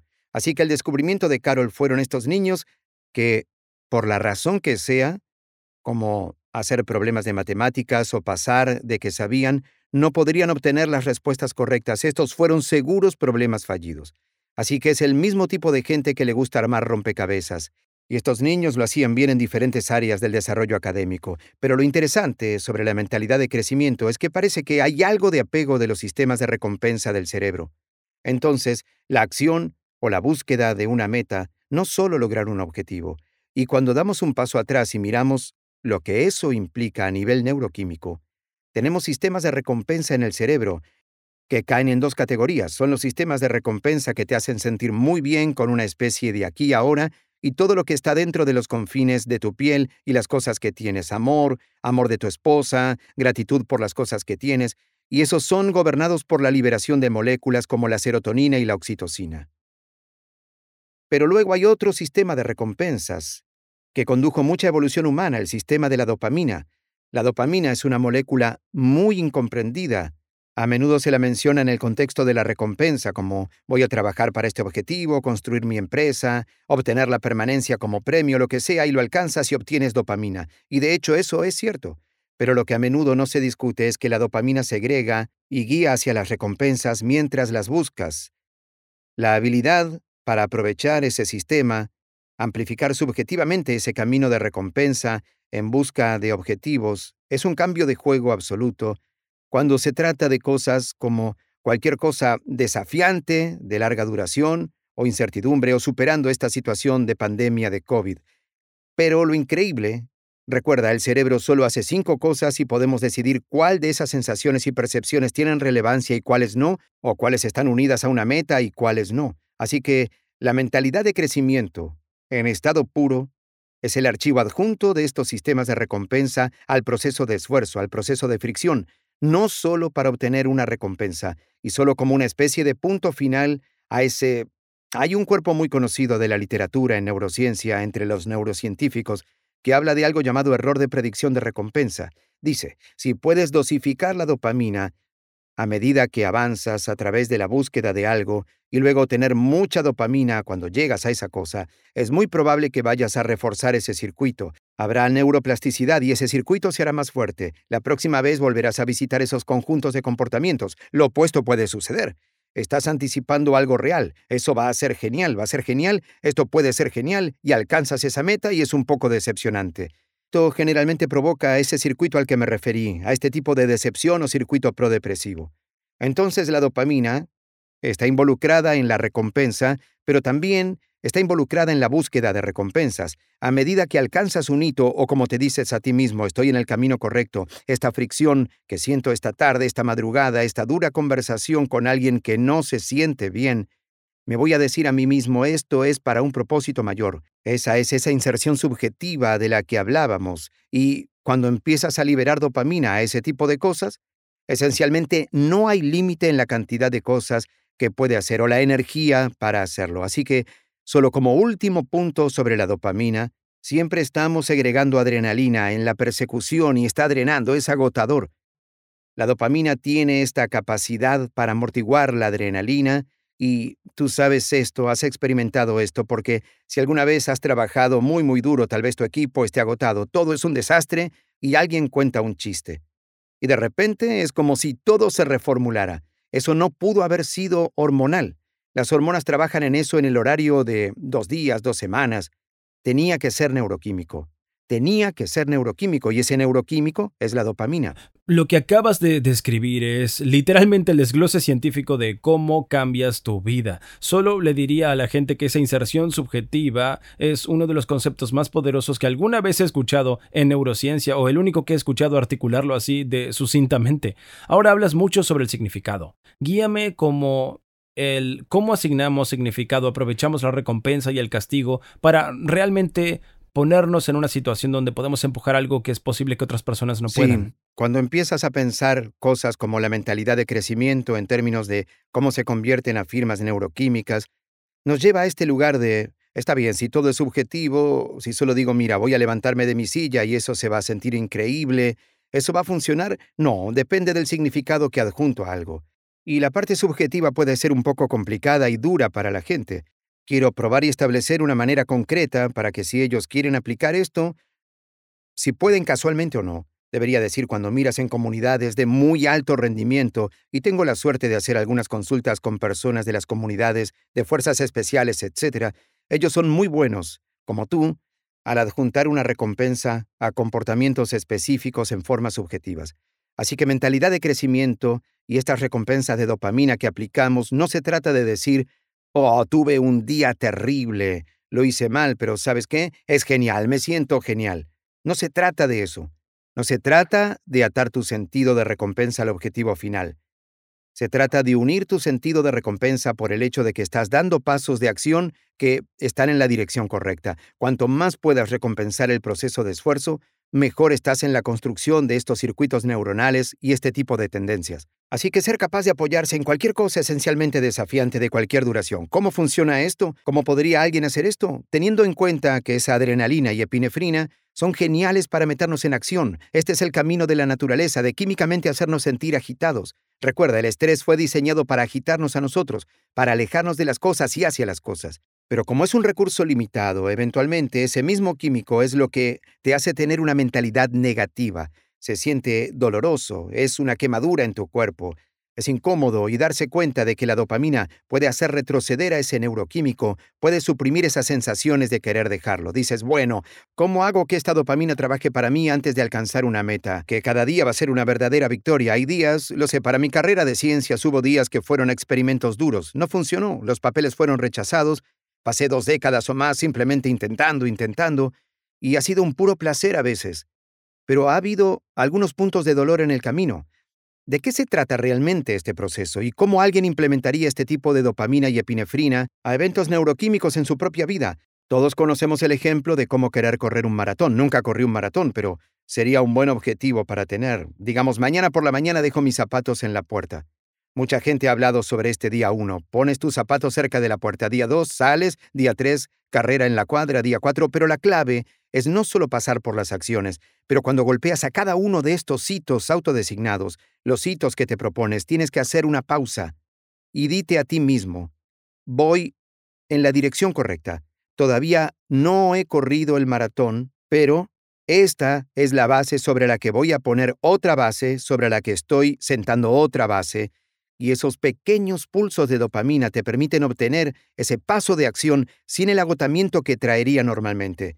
Si no, es como si estuvieras gastando dinero. Esto es como reponer esa cuenta bancaria que tienes y es una cuenta bancaria neuronal. Y la dopamina es la cosa que se puede controlar, la dosificación de... Y, y, si dices, hoy son mis zapatos en la puerta, pero mañana es en la cuadra, y eso es... Pero es en la dirección que quiero ir. Lo que haces ahora es agarrar esos dos eventos, más al día siguiente la milla de corredores largos y así sucesivamente, sin estar agotándote, construyes esta capacidad para construir más recompensa. Y esto es lo que has hecho. Esto es lo que la gente de fuerzas especiales de élite puede hacer. Saben cómo hacer pequeños, simples pasos físicos en el mundo real que les permiten construir el sistema de recompensas, pero no se engañan sobre cómo lo hacen. Saben que mantienen el final en mente, pero se vuelven muy micro, mueven el horizonte muy cerca, y así, si puedes mover el horizonte a algo que ya sabes que puedes completar y recompensas eso, esencialmente a como estabas antes, eres igual de fuerte, si no más fuerte, pero te diriges en la dirección que necesitas ir, no te agotas o gastas cualquier cosa y se siente un poco raro porque a ninguno nos gusta premiar cosas que no son externas, pero la habilidad para controlar los horarios de estas recompensas internas es todo. Para que las personas hagan uso de todas las herramientas que tienen a su disposición, algo de lo que has hablado y siempre he estado realmente interesado en la periferia, pero nunca he ah, profundizado lo suficiente, es la hipnosis. Cuando la gente piensa en hipnosis, creo que piensan en la hipnosis escénica. ¿Cuál es el verdadero problema? ¿Por qué es útil? ¿Y cómo la gente realmente lo usa? Sí, estoy muy contento de que preguntes acerca de esto. Tengo un colega, su nombre es David Spiegel, en nuestro departamento de psiquiatría, y tengo una colaboración funcionando, mirando cómo la respiración se puede utilizar para cambiar el cerebro en diferentes estados. Hablé con David sobre esto, así que voy a pedir prestado sus palabras. Así que quiero ser justo que estos son de esas conversaciones. La hipnosis inevitablemente consiste en relajar el sistema nervioso, llevar el sistema nervioso a estados que son más como dormir. Lo que quiero decir es que estados de alerta máxima donde estás hablando y planeando, y en la acción y el estrés en particular, el cerebro es muy lineal. Está diciendo está bien, esto, entonces aquello, pero tendemos a pensar por adelantado cuando estamos estresados, tendemos a ser no en nuestra experiencia, pero fue una especie de visión. Así que la hipnosis clínica implica entrar en una relajación profunda para que nuestro análisis del espacio y el tiempo, es decir, el camino que el cerebro está percibiendo, está ligeramente desmantelado para que sea como un sueño. Y el hipnotizador, podría ser escuchando un guion o a un hipnoterapeuta, comienza a estrechar nuestro contexto, toma nuestros pensamientos por un camino en particular Y ese camino podría ser de reducción de estrés o abandono del hábito de fumar. La hipnosis es, por cierto, muy buena para dejar de fumar, o por sentimientos de bienestar, o para afrontar traumas. Entonces, ¿qué es? Realmente está abriendo la ventana para la neuroplasticidad, que es, por supuesto, la capacidad del cerebro de cambiar en respuesta, experimentar para desencadenar la neuroplasticidad. Tienes que tener foco especialmente de adulto. Necesitas aceticolina liberada, pero altos niveles de atención, aceticolina y norepirefrina juntos. Norepirefrina para crear sentido de urgencia, aceticolina para traer ese centro de atención para enfocarse muy apretado. Eso desencadena plasticidad, pero la marca real, cierta sinapsis en el cerebro para el cambio. Pero los cambios reales en la sinapsis, el recableado, eso sucede durante estados de sueño y depresión. Entonces, esta es la razón por la que cuando intentas aprender una habilidad motora, vas y vas y tu servicio de tenis no funciona. No funciona. ¿Qué pasó? Bueno, necesitas un tiempo para establecer esos circuitos en movimiento y permitirles hacer su recableado. Y ese tipo de adaptación, la hipnosis, parece capturar ambos, el alto estado atencional y la relajación profunda al mismo tiempo. Es este estado mental muy inusual donde ni estás dormido ni despierto y en foco estrecho o foco estrecho. Y es muy claro que conduce a estos cambios rápidos en el comportamiento porque estás reconectando el cerebro y la razón por la que eres capaz de reconfigurar el cerebro tan rápido es porque estás consiguiendo el evento gatillo, el foco, y también evento de relajación simultáneamente. Y así es mucho más rápido que separar el disparador de aprendizaje del recableado real del cerebro.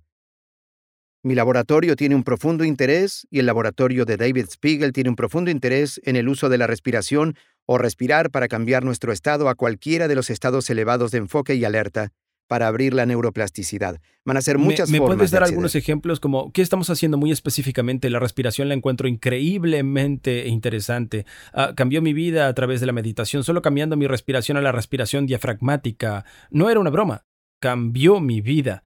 Cambió mi relación con la ansiedad, mi sentimiento de poder controlar mi estado cuando comencé a girar en espiral. Ah, entonces, tendría mucha curiosidad saber qué tipo de respiración estamos hablando. Sí, estoy muy contento de que menciones el diafragma. El diafragma, siendo este músculo dentro de todos, al menos los mamíferos, que funciona todo el tiempo para mover nuestros pulmones, porque todas las células, nuestro cuerpo necesita oxígeno, nos deshacemos del dióxido de carbono, pero se hace reflexivamente. Podemos tomar el control voluntario del mismo. Solo quiero mencionar el diafragma, porque es tan importante para estos cambios de estado. Es que mucha gente habla del nervio vago y esas cosas, las más vagas y estas conexiones entre el cerebro y este nervio vago o el intestino, que se activa cuando estás realmente lleno y comes una gran comida y te sientes relajado. Son geniales, muy lentos.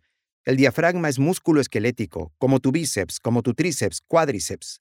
Es el único órgano interno, excepto tal vez un par de músculos en tu garganta, que son músculo esquelético, que fue diseñado para ser movido voluntariamente. Y el diafragma no está diseñado solo para mover los pulmones, también envía señales a través del llamado nervio frénico de vuelta al cerebro para informarle sobre el estado de tu cuerpo. Así que cuando respiras rápido, deliberadamente, la razón por la que flotas de un estado de alerta elevado es porque hay químicos secretados pero sobre todo porque el nervio frénico está disparando.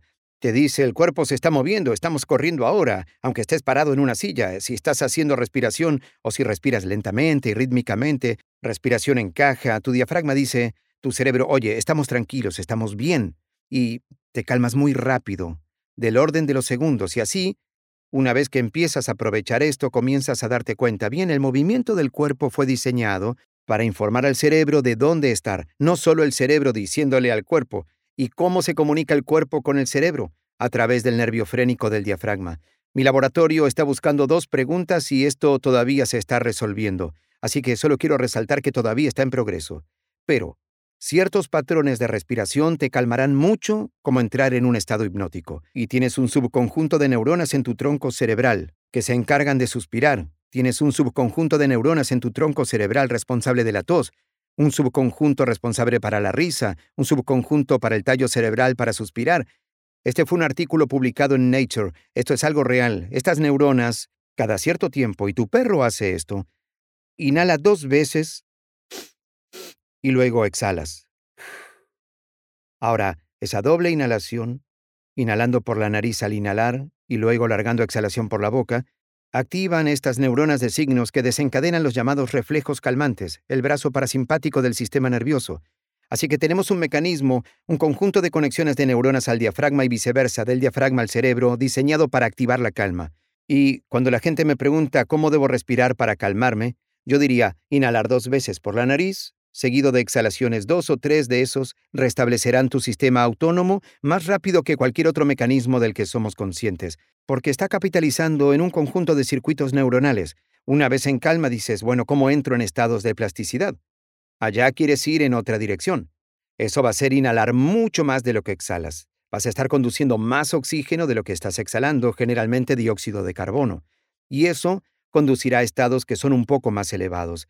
Esto es típico de las cosas como la respiración de un tumor, respiraciones Windhoff, respiraciones Kundalini, y cuando la gente entra en este estado, su mundo entero Cambia porque se apaga la corteza frontal. Lo hace porque la gente se desmaya, sienten ganas de levantarse y moverse. Tienes un comportamiento extraño cuando haces estas cosas. Así que la clave es, si quieres acceder a estados de plasticidad aumentada, quieres aprender más rápido o quieres ser más, quieres hacer más de algún entrenamiento físico que estás haciendo, la clave es aplicar esos principios. Primero necesitas concentrarte, tienes que traerte a ese elevado estado de alerta para respirar. Así que esto sería genial, hacer una respiración oxigenada. Quieres bajar a un estado de calma y lo haces por un par, tal vez dos o tres rondas de inhalación. Inhala, exhala, inhala, exhala. Y entonces, ahora tu cerebro está en un estado. Creemos, esto sigue estudiándose en laboratorios como el mío y David, es que estás en un estado para un mayor aprendizaje porque estás en un estado en el que neuroquímicos como la aceticolina van a estar en niveles que son más altos de lo que típicamente sería. Cosas como la noradrenalina, más altas de lo que normalmente serían, pero no de manera desquiciada, de una manera muy regulada. Y lo bueno es que los estás regulando.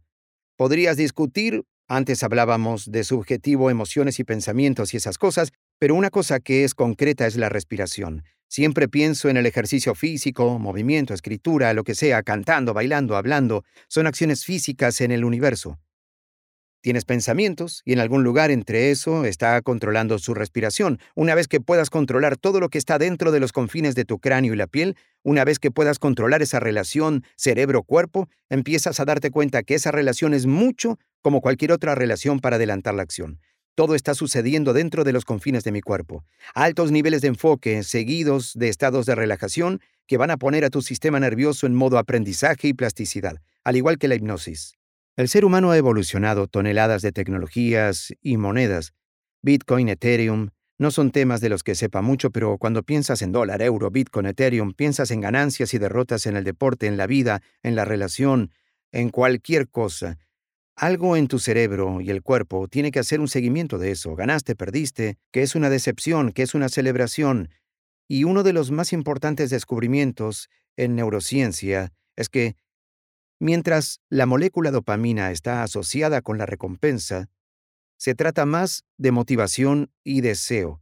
Hay un experimento, realmente clásico, ahora que la gente usa para demostrar esto. Toma dos ratas y las ratas las separas independientemente. Las jaulas pueden presionar con palanca para obtener comida o pueden acceder a los alimentos. Hay un poco de dopamina que es liberada cada vez que consiguen algo de comida, así que siempre pensamos que la comida, como otras recompensas como la comida, el sexo, el calor cuando tienes frío, el frío cuando tienes calor, está provocando la liberación de dopamina. Pero alguien tuvo la buena idea de agotar la dopamina en uno de estos animales y luego encuentras que el animal sin dopamina todavía disfruta de la comida, todavía disfruta de otros placeres, la dopamina no está realmente involucrada en el disfrute de esos placeres, está involucrada en la motivación porque si haces que el animal tenga que moverse solo la longitud de una rata, créanlo, para llegar a esa palanca, el animal con dopamina trabajará para ir en busca de esa cosa. Funcionará a través de un poco de esfuerzo para obtener la recompensa mientras que el animal, o resulta que el ser humano sin mucha dopamina, todavía puede experimentar placer. Pueden sentarse en su sofá y llenarles la cara de placer, induciendo calorías o lo que sea, ver cosas que induzcan placer en la televisión, pero tienen muy poca motivación para buscar cosas que les darán placer. Así que cuando digo la dopamina es moneda universal de todo, lo que quiero decir es que impulsa la motivación para desarrollar nuevas monedas. Cuando alguien puede sentarse y decir, voy a tirar este número, vamos, digamos que alguien tiene 100.000 bitcoins, que ahora vale seguro más que hace unos años, la forma en que pueden registrarse, sea o no, está en una posición de riqueza o no, tiene todo que ver con el número que ellos ven en la pantalla o en su billetera Bitcoin. Pero ese número se convierte en señal química. Eso tiene todo que ver con cuánto tenías anteriormente. Entonces podríamos hablar de el llamado error de predicción de recompensa, que bien te sientes por dentro. La experiencia tiene todo que ver con lo mucho que tenías antes, y la dopamina en sí misma es lo que está impulsando a la especie humana para crear estas nuevas tecnologías. Y mientras pensamos en monedas como el objetivo, en realidad lo que impulsa el avance de nuestra especie ha sido el deseo de ir a buscar cosas más allá de los confines de nuestra piel. Y cuando digo la moneda común es la dopamina, lo que quiero decir es la molécula de dopamina cuando se secreta en el cerebro, que nos hace perseguir cosas, construir, crear cosas, nos hace querer cosas nuevas que no tenemos. Y entonces, tiene muchas dimensiones también, pero en lugar de pensar en la dopamina como señal de recompensa, como un golpe de dopamina, pensamos hablar de ello. Es más preciso pensar en la dopamina como motivación impulsora y ansias de ir a buscar recompensa. Ese es el experimento de las ratas y es una forma de tabular dónde estamos en nuestra vida. ¿Lo hacemos bien o vamos mal? Y eso sucede en escalas de tiempo muy cortas. Me despierto sintiéndome bien, o te despiertas un poco bajo, o en escalas de tiempo largas. Si estás a la mitad de un largo grado o estás en la mitad de tu vida, ¿cómo estás? ¿Cómo mides eso? Todo tiene que ver con cuánta dopamina soltabas en los días anteriores y semanas y años. Así que siempre estás comparando todo esto y es subconsciente, pero lo bueno es que una vez que haces estos procesos, una vez que entiendas un poco sobre cómo se libera la dopamina y cómo cambia nuestra perspectiva en el comportamiento, puedes trabajar con ella. Es una de las instancias donde el conocimiento, en realidad, resulta ser una herramienta realmente útil.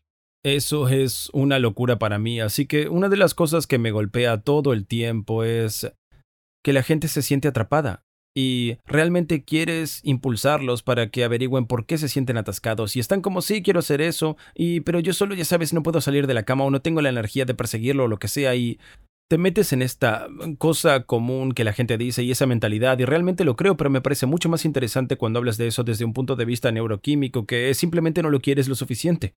Y cuando pienso en mi propia vida a veces me preocupo que soy más maleable que otras personas o que tengo mayor ah, habilidad para manipular mi liberación de dopamina o lo que sea, porque soy muy bueno construyendo deseo.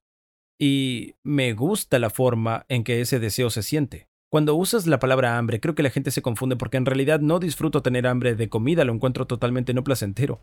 Sin embargo, tener hambre para el sexo me parece increíble. Me siento vivo, me siento concentrado, me siento lleno de energía, me siento agresivo. Seguro que es complejo, pero encuentro ese sentimiento increíble, eh, el acto de querer algo en el futuro, en, en, ese tipo o en el negocio y tratando de construir algo. De hecho, esa es una visión interesante de mi propio ser acerca de que me gusta construir. Y lo sabemos por lo que la dopamina es la neuroquímica de la búsqueda de asegurarse que tengo la energía para ir, pero ¿sabemos cómo podemos aumentar eso? Antes que nada, me queda claro, en base a tu descripción, que has accedido a estos canales que liberan dopamina porque anhelan y queriendo, si eso no sexo, o dinero, o conexión, o cualquier cosa, ¿sí? ¿Es, ¿Es el desencadenante principal para liberar dopamina? Sí, ahora, sexo y reproducción tienen más sentido desde la perspectiva de la evolución. Me refiero a cualquier especie. Cada especie tiene atender dos objetivos principales. Uno, proteger a sus jóvenes y segundo, hacer más de sí mismo en orden inverso. Entonces, incluso para las personas que no quieren hijos, quiero decir, por supuesto que no todo el mundo tiene sexo para reproducirse, pero a nivel primordial, eso es para lo que los circuitos están ahí. Cada especie en particular, especies de mamíferos donde hay mucha crianza y cuidado de los jóvenes, trata de hacer más de sí mismo y todo lo que ves como la agresión materna, que es un poderoso circuito que se activa luego de hembras de cualquier especie en particular, los mamíferos dan a luz, lucharán hasta la muerte y ganan fuerza sobrehumana para proteger a sus crías. Hay un circuito conocido para eso en el cerebro que se activa una vez que una hembra tiene descendencia y es robusta. Es tan interesante. ¿Has leído el libro El cerebro femenino? Yo no. Oh, Dios mío. Así que ah, perdí muchos puntos. No, no, no, no, pero sería súper interesante porque sabría si ella está en el camino correcto desde la perspectiva de la neurociencia. Recuerdo haber leído el libro en un momento que pensaba que iba a tener hijos. Y yo recuerdo haber pensado, wow, como este libro de que le pasa al cerebro de una mujer y cómo cambian las cosas. Yo estaba como cuando tienes hijos, viejo, estás invitado a un cambio neuroquímico en tu pareja, que eso se va a jugar solo de una manera muy real y estaría mintiendo si dijera que no fue una, una de las cosas, de las muchas cosas, pero una de las cosas que tomé en cuenta para no tener hijos. Interesante. Y luego lo mismo con la menopausia. Eso es realmente dramático, como una especie de reorganización, puede que no sea la palabra correcta, pero que tiene implicaciones reales en la forma en que la persona se mueve, así como la disminución de la testosterona tiene en los hombres. Bueno, en lo positivo, durante el embarazo, el hipocampo de la mujer su área cerebral asociada con la memoria y retención de información, pasa por un periodo en que se pone peor para ciertos tipos de información, pero luego logra niveles superiores de memoria de trabajo una vez que los bebés llegan porque hay muchas cosas que manejar, así que esto tiene sentido. Esto es así en roedores y en humanos. Y luego en términos de la biología del padre, ahora sabemos que cuando... porque normalmente los padres, sabes, parece un solo cónyuge que siempre hace más que otros, pero Incluso en los hogares más divididos equitativamente, por lo general hay algún tipo de copaternidad, pero que el padre tiene un gran aumento en la hormona prolactina cuando la madre está esperando y la prolactina deposita grasa corporal. Se prepara para noches de desvelo. A las mujeres se les activa el circuito para la bajada de leche, así que el cuerpo del papá tiene mucho que ver con la prolactina. Esto es cierto en las aves, en pequeños mamíferos y en humanos. Y había un artículo publicado en Nature, en humanos específicamente sobre eso. Y cuando piensas sobre la relación entre la dopamina y la prolactina es interesante y nos devuelve a esta motivación que describías antes, que es que la dopamina y la prolactina trabajan de manera opuesta. Así que el ejemplo más destacado de este sexo y reproducción, donde la anticipación del sexo y la reproducción aumenta mucho la dopamina, pero post-reproducción, post-sexo, el sexo no tiene que ser para la reproducción, hay una chispa en la prolactina en el macho, el pico en la prolactina, y ese aumento en la prolactina es en realidad lo que fija el período refractario durante el cual no se puede volver a parear, por lo que establece un período de reposo para la unión de pareja, unión para el intercambio de productos químicos por la nariz, la piel, el sudor, principalmente el olfato. Podríamos hablar de feromonas, pero ese es un tema que es algo controvertido, que la identidad de las feromonas no ha sido identificada. Controvertido en el sentido de que la gente no cree que realmente está pasando. Bueno, está bien, así que existe esta cultura de biólogos que tienen efectos de feromonas identificadas en otros, en no humanos y primates no humanos. Pero sean o no esos, la definición clásica de un efecto de feromonas es que es subconsciente, que no puedes detectar el olor. Sabemos que se huele a sí mismo, la detección consciente de ellos puede evocar respuestas fisiológicas muy robustas.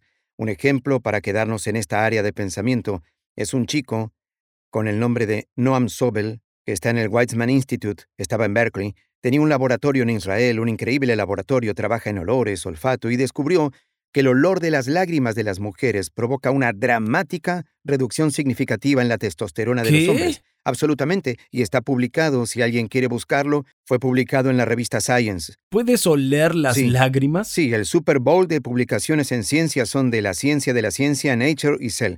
Son las tres revistas principales. Muy estricto el olor de las lágrimas. Es subconsciente en algún nivel. Pero la otra cosa, que si fuéramos a jugar un poco sobre estas hormonas e interacciones entre humanos, hay algunos ejemplos interesantes. Así, por ejemplo, los hombres calificarán el olor de la piel de una mujer, o sudor, o la percepción de su rostro como más hermosa durante la fase preovulatoria de su ciclo menstrual. Es esa fase preovulatoria que está asociada con un número de cambios en las hormonas. Ok. Solo ese olor aumentará la testosterona en un macho y la anticoncepción oral en la mujer. Las mujeres que toman anticonceptivos orales ajustan sus hormonas de tal manera que los hombres ya no detectan este cambio donde las mujeres son más atractivas. No significa que las encuentran poco atractivas, pero sí que no las encuentran más atractivas durante este cierto periodo de su ciclo menstrual. Así que Estamos constantemente señalando de vuelta y adelante a través de las hormonas. De hecho, nos conocimos allí y nos dimos la mano, porque nos han hecho la prueba de COVID y todo eso. Nos dimos la mano. ¿Y qué pasó? Lo que pasa en 30 segundos de un ser humano en contacto con otro, cuando se dan la mano y luego limpian los químicos de la otra persona en su cara. ¿Qué? El laboratorio de Noam está demostrando esto también, y así estamos mandando señales a través del intercambio químico. A veces es subconsciente y son los llamados efectos de feromonas. A veces son niveles bajos de olores que están debajo de nuestra detección y a veces es directamente, wow, esta persona huele muy bien. O se ven particularmente bien hoy. A menudo eso está relacionado con el periodo en que están ovulando en su ciclo menstrual. Así que quiero plantar una bandera aquí sobre todas las cosas que hacemos que están jugando con estos mecanismos como colonia o desodorante. Anticoncepción oral, de lo cual no digo que lo todo esto, sí. La anticoncepción oral ha tenido un gran papel para ciertas personas. Algunos podrían decir, es una discusión ética, buena, mala, pero de cualquier manera surte efecto, así que solo miro las cosas a través de la biología, no a través de la lente si debemos o no hacer las cosas. Me encanta. Lo llamamos la hipótesis del invierno metabólico, y dice que en nuestro estilo de vida en estos días siempre estamos calientes. Uso chaqueta, dormimos con cobijas, subimos la calefacción, nunca nos exponemos al frío a menos que nos obliguemos. Y creemos que eso es posiblemente en gran parte responsable Sí, en gran parte responsable del problema de la diabetes que tenemos. ¿Qué?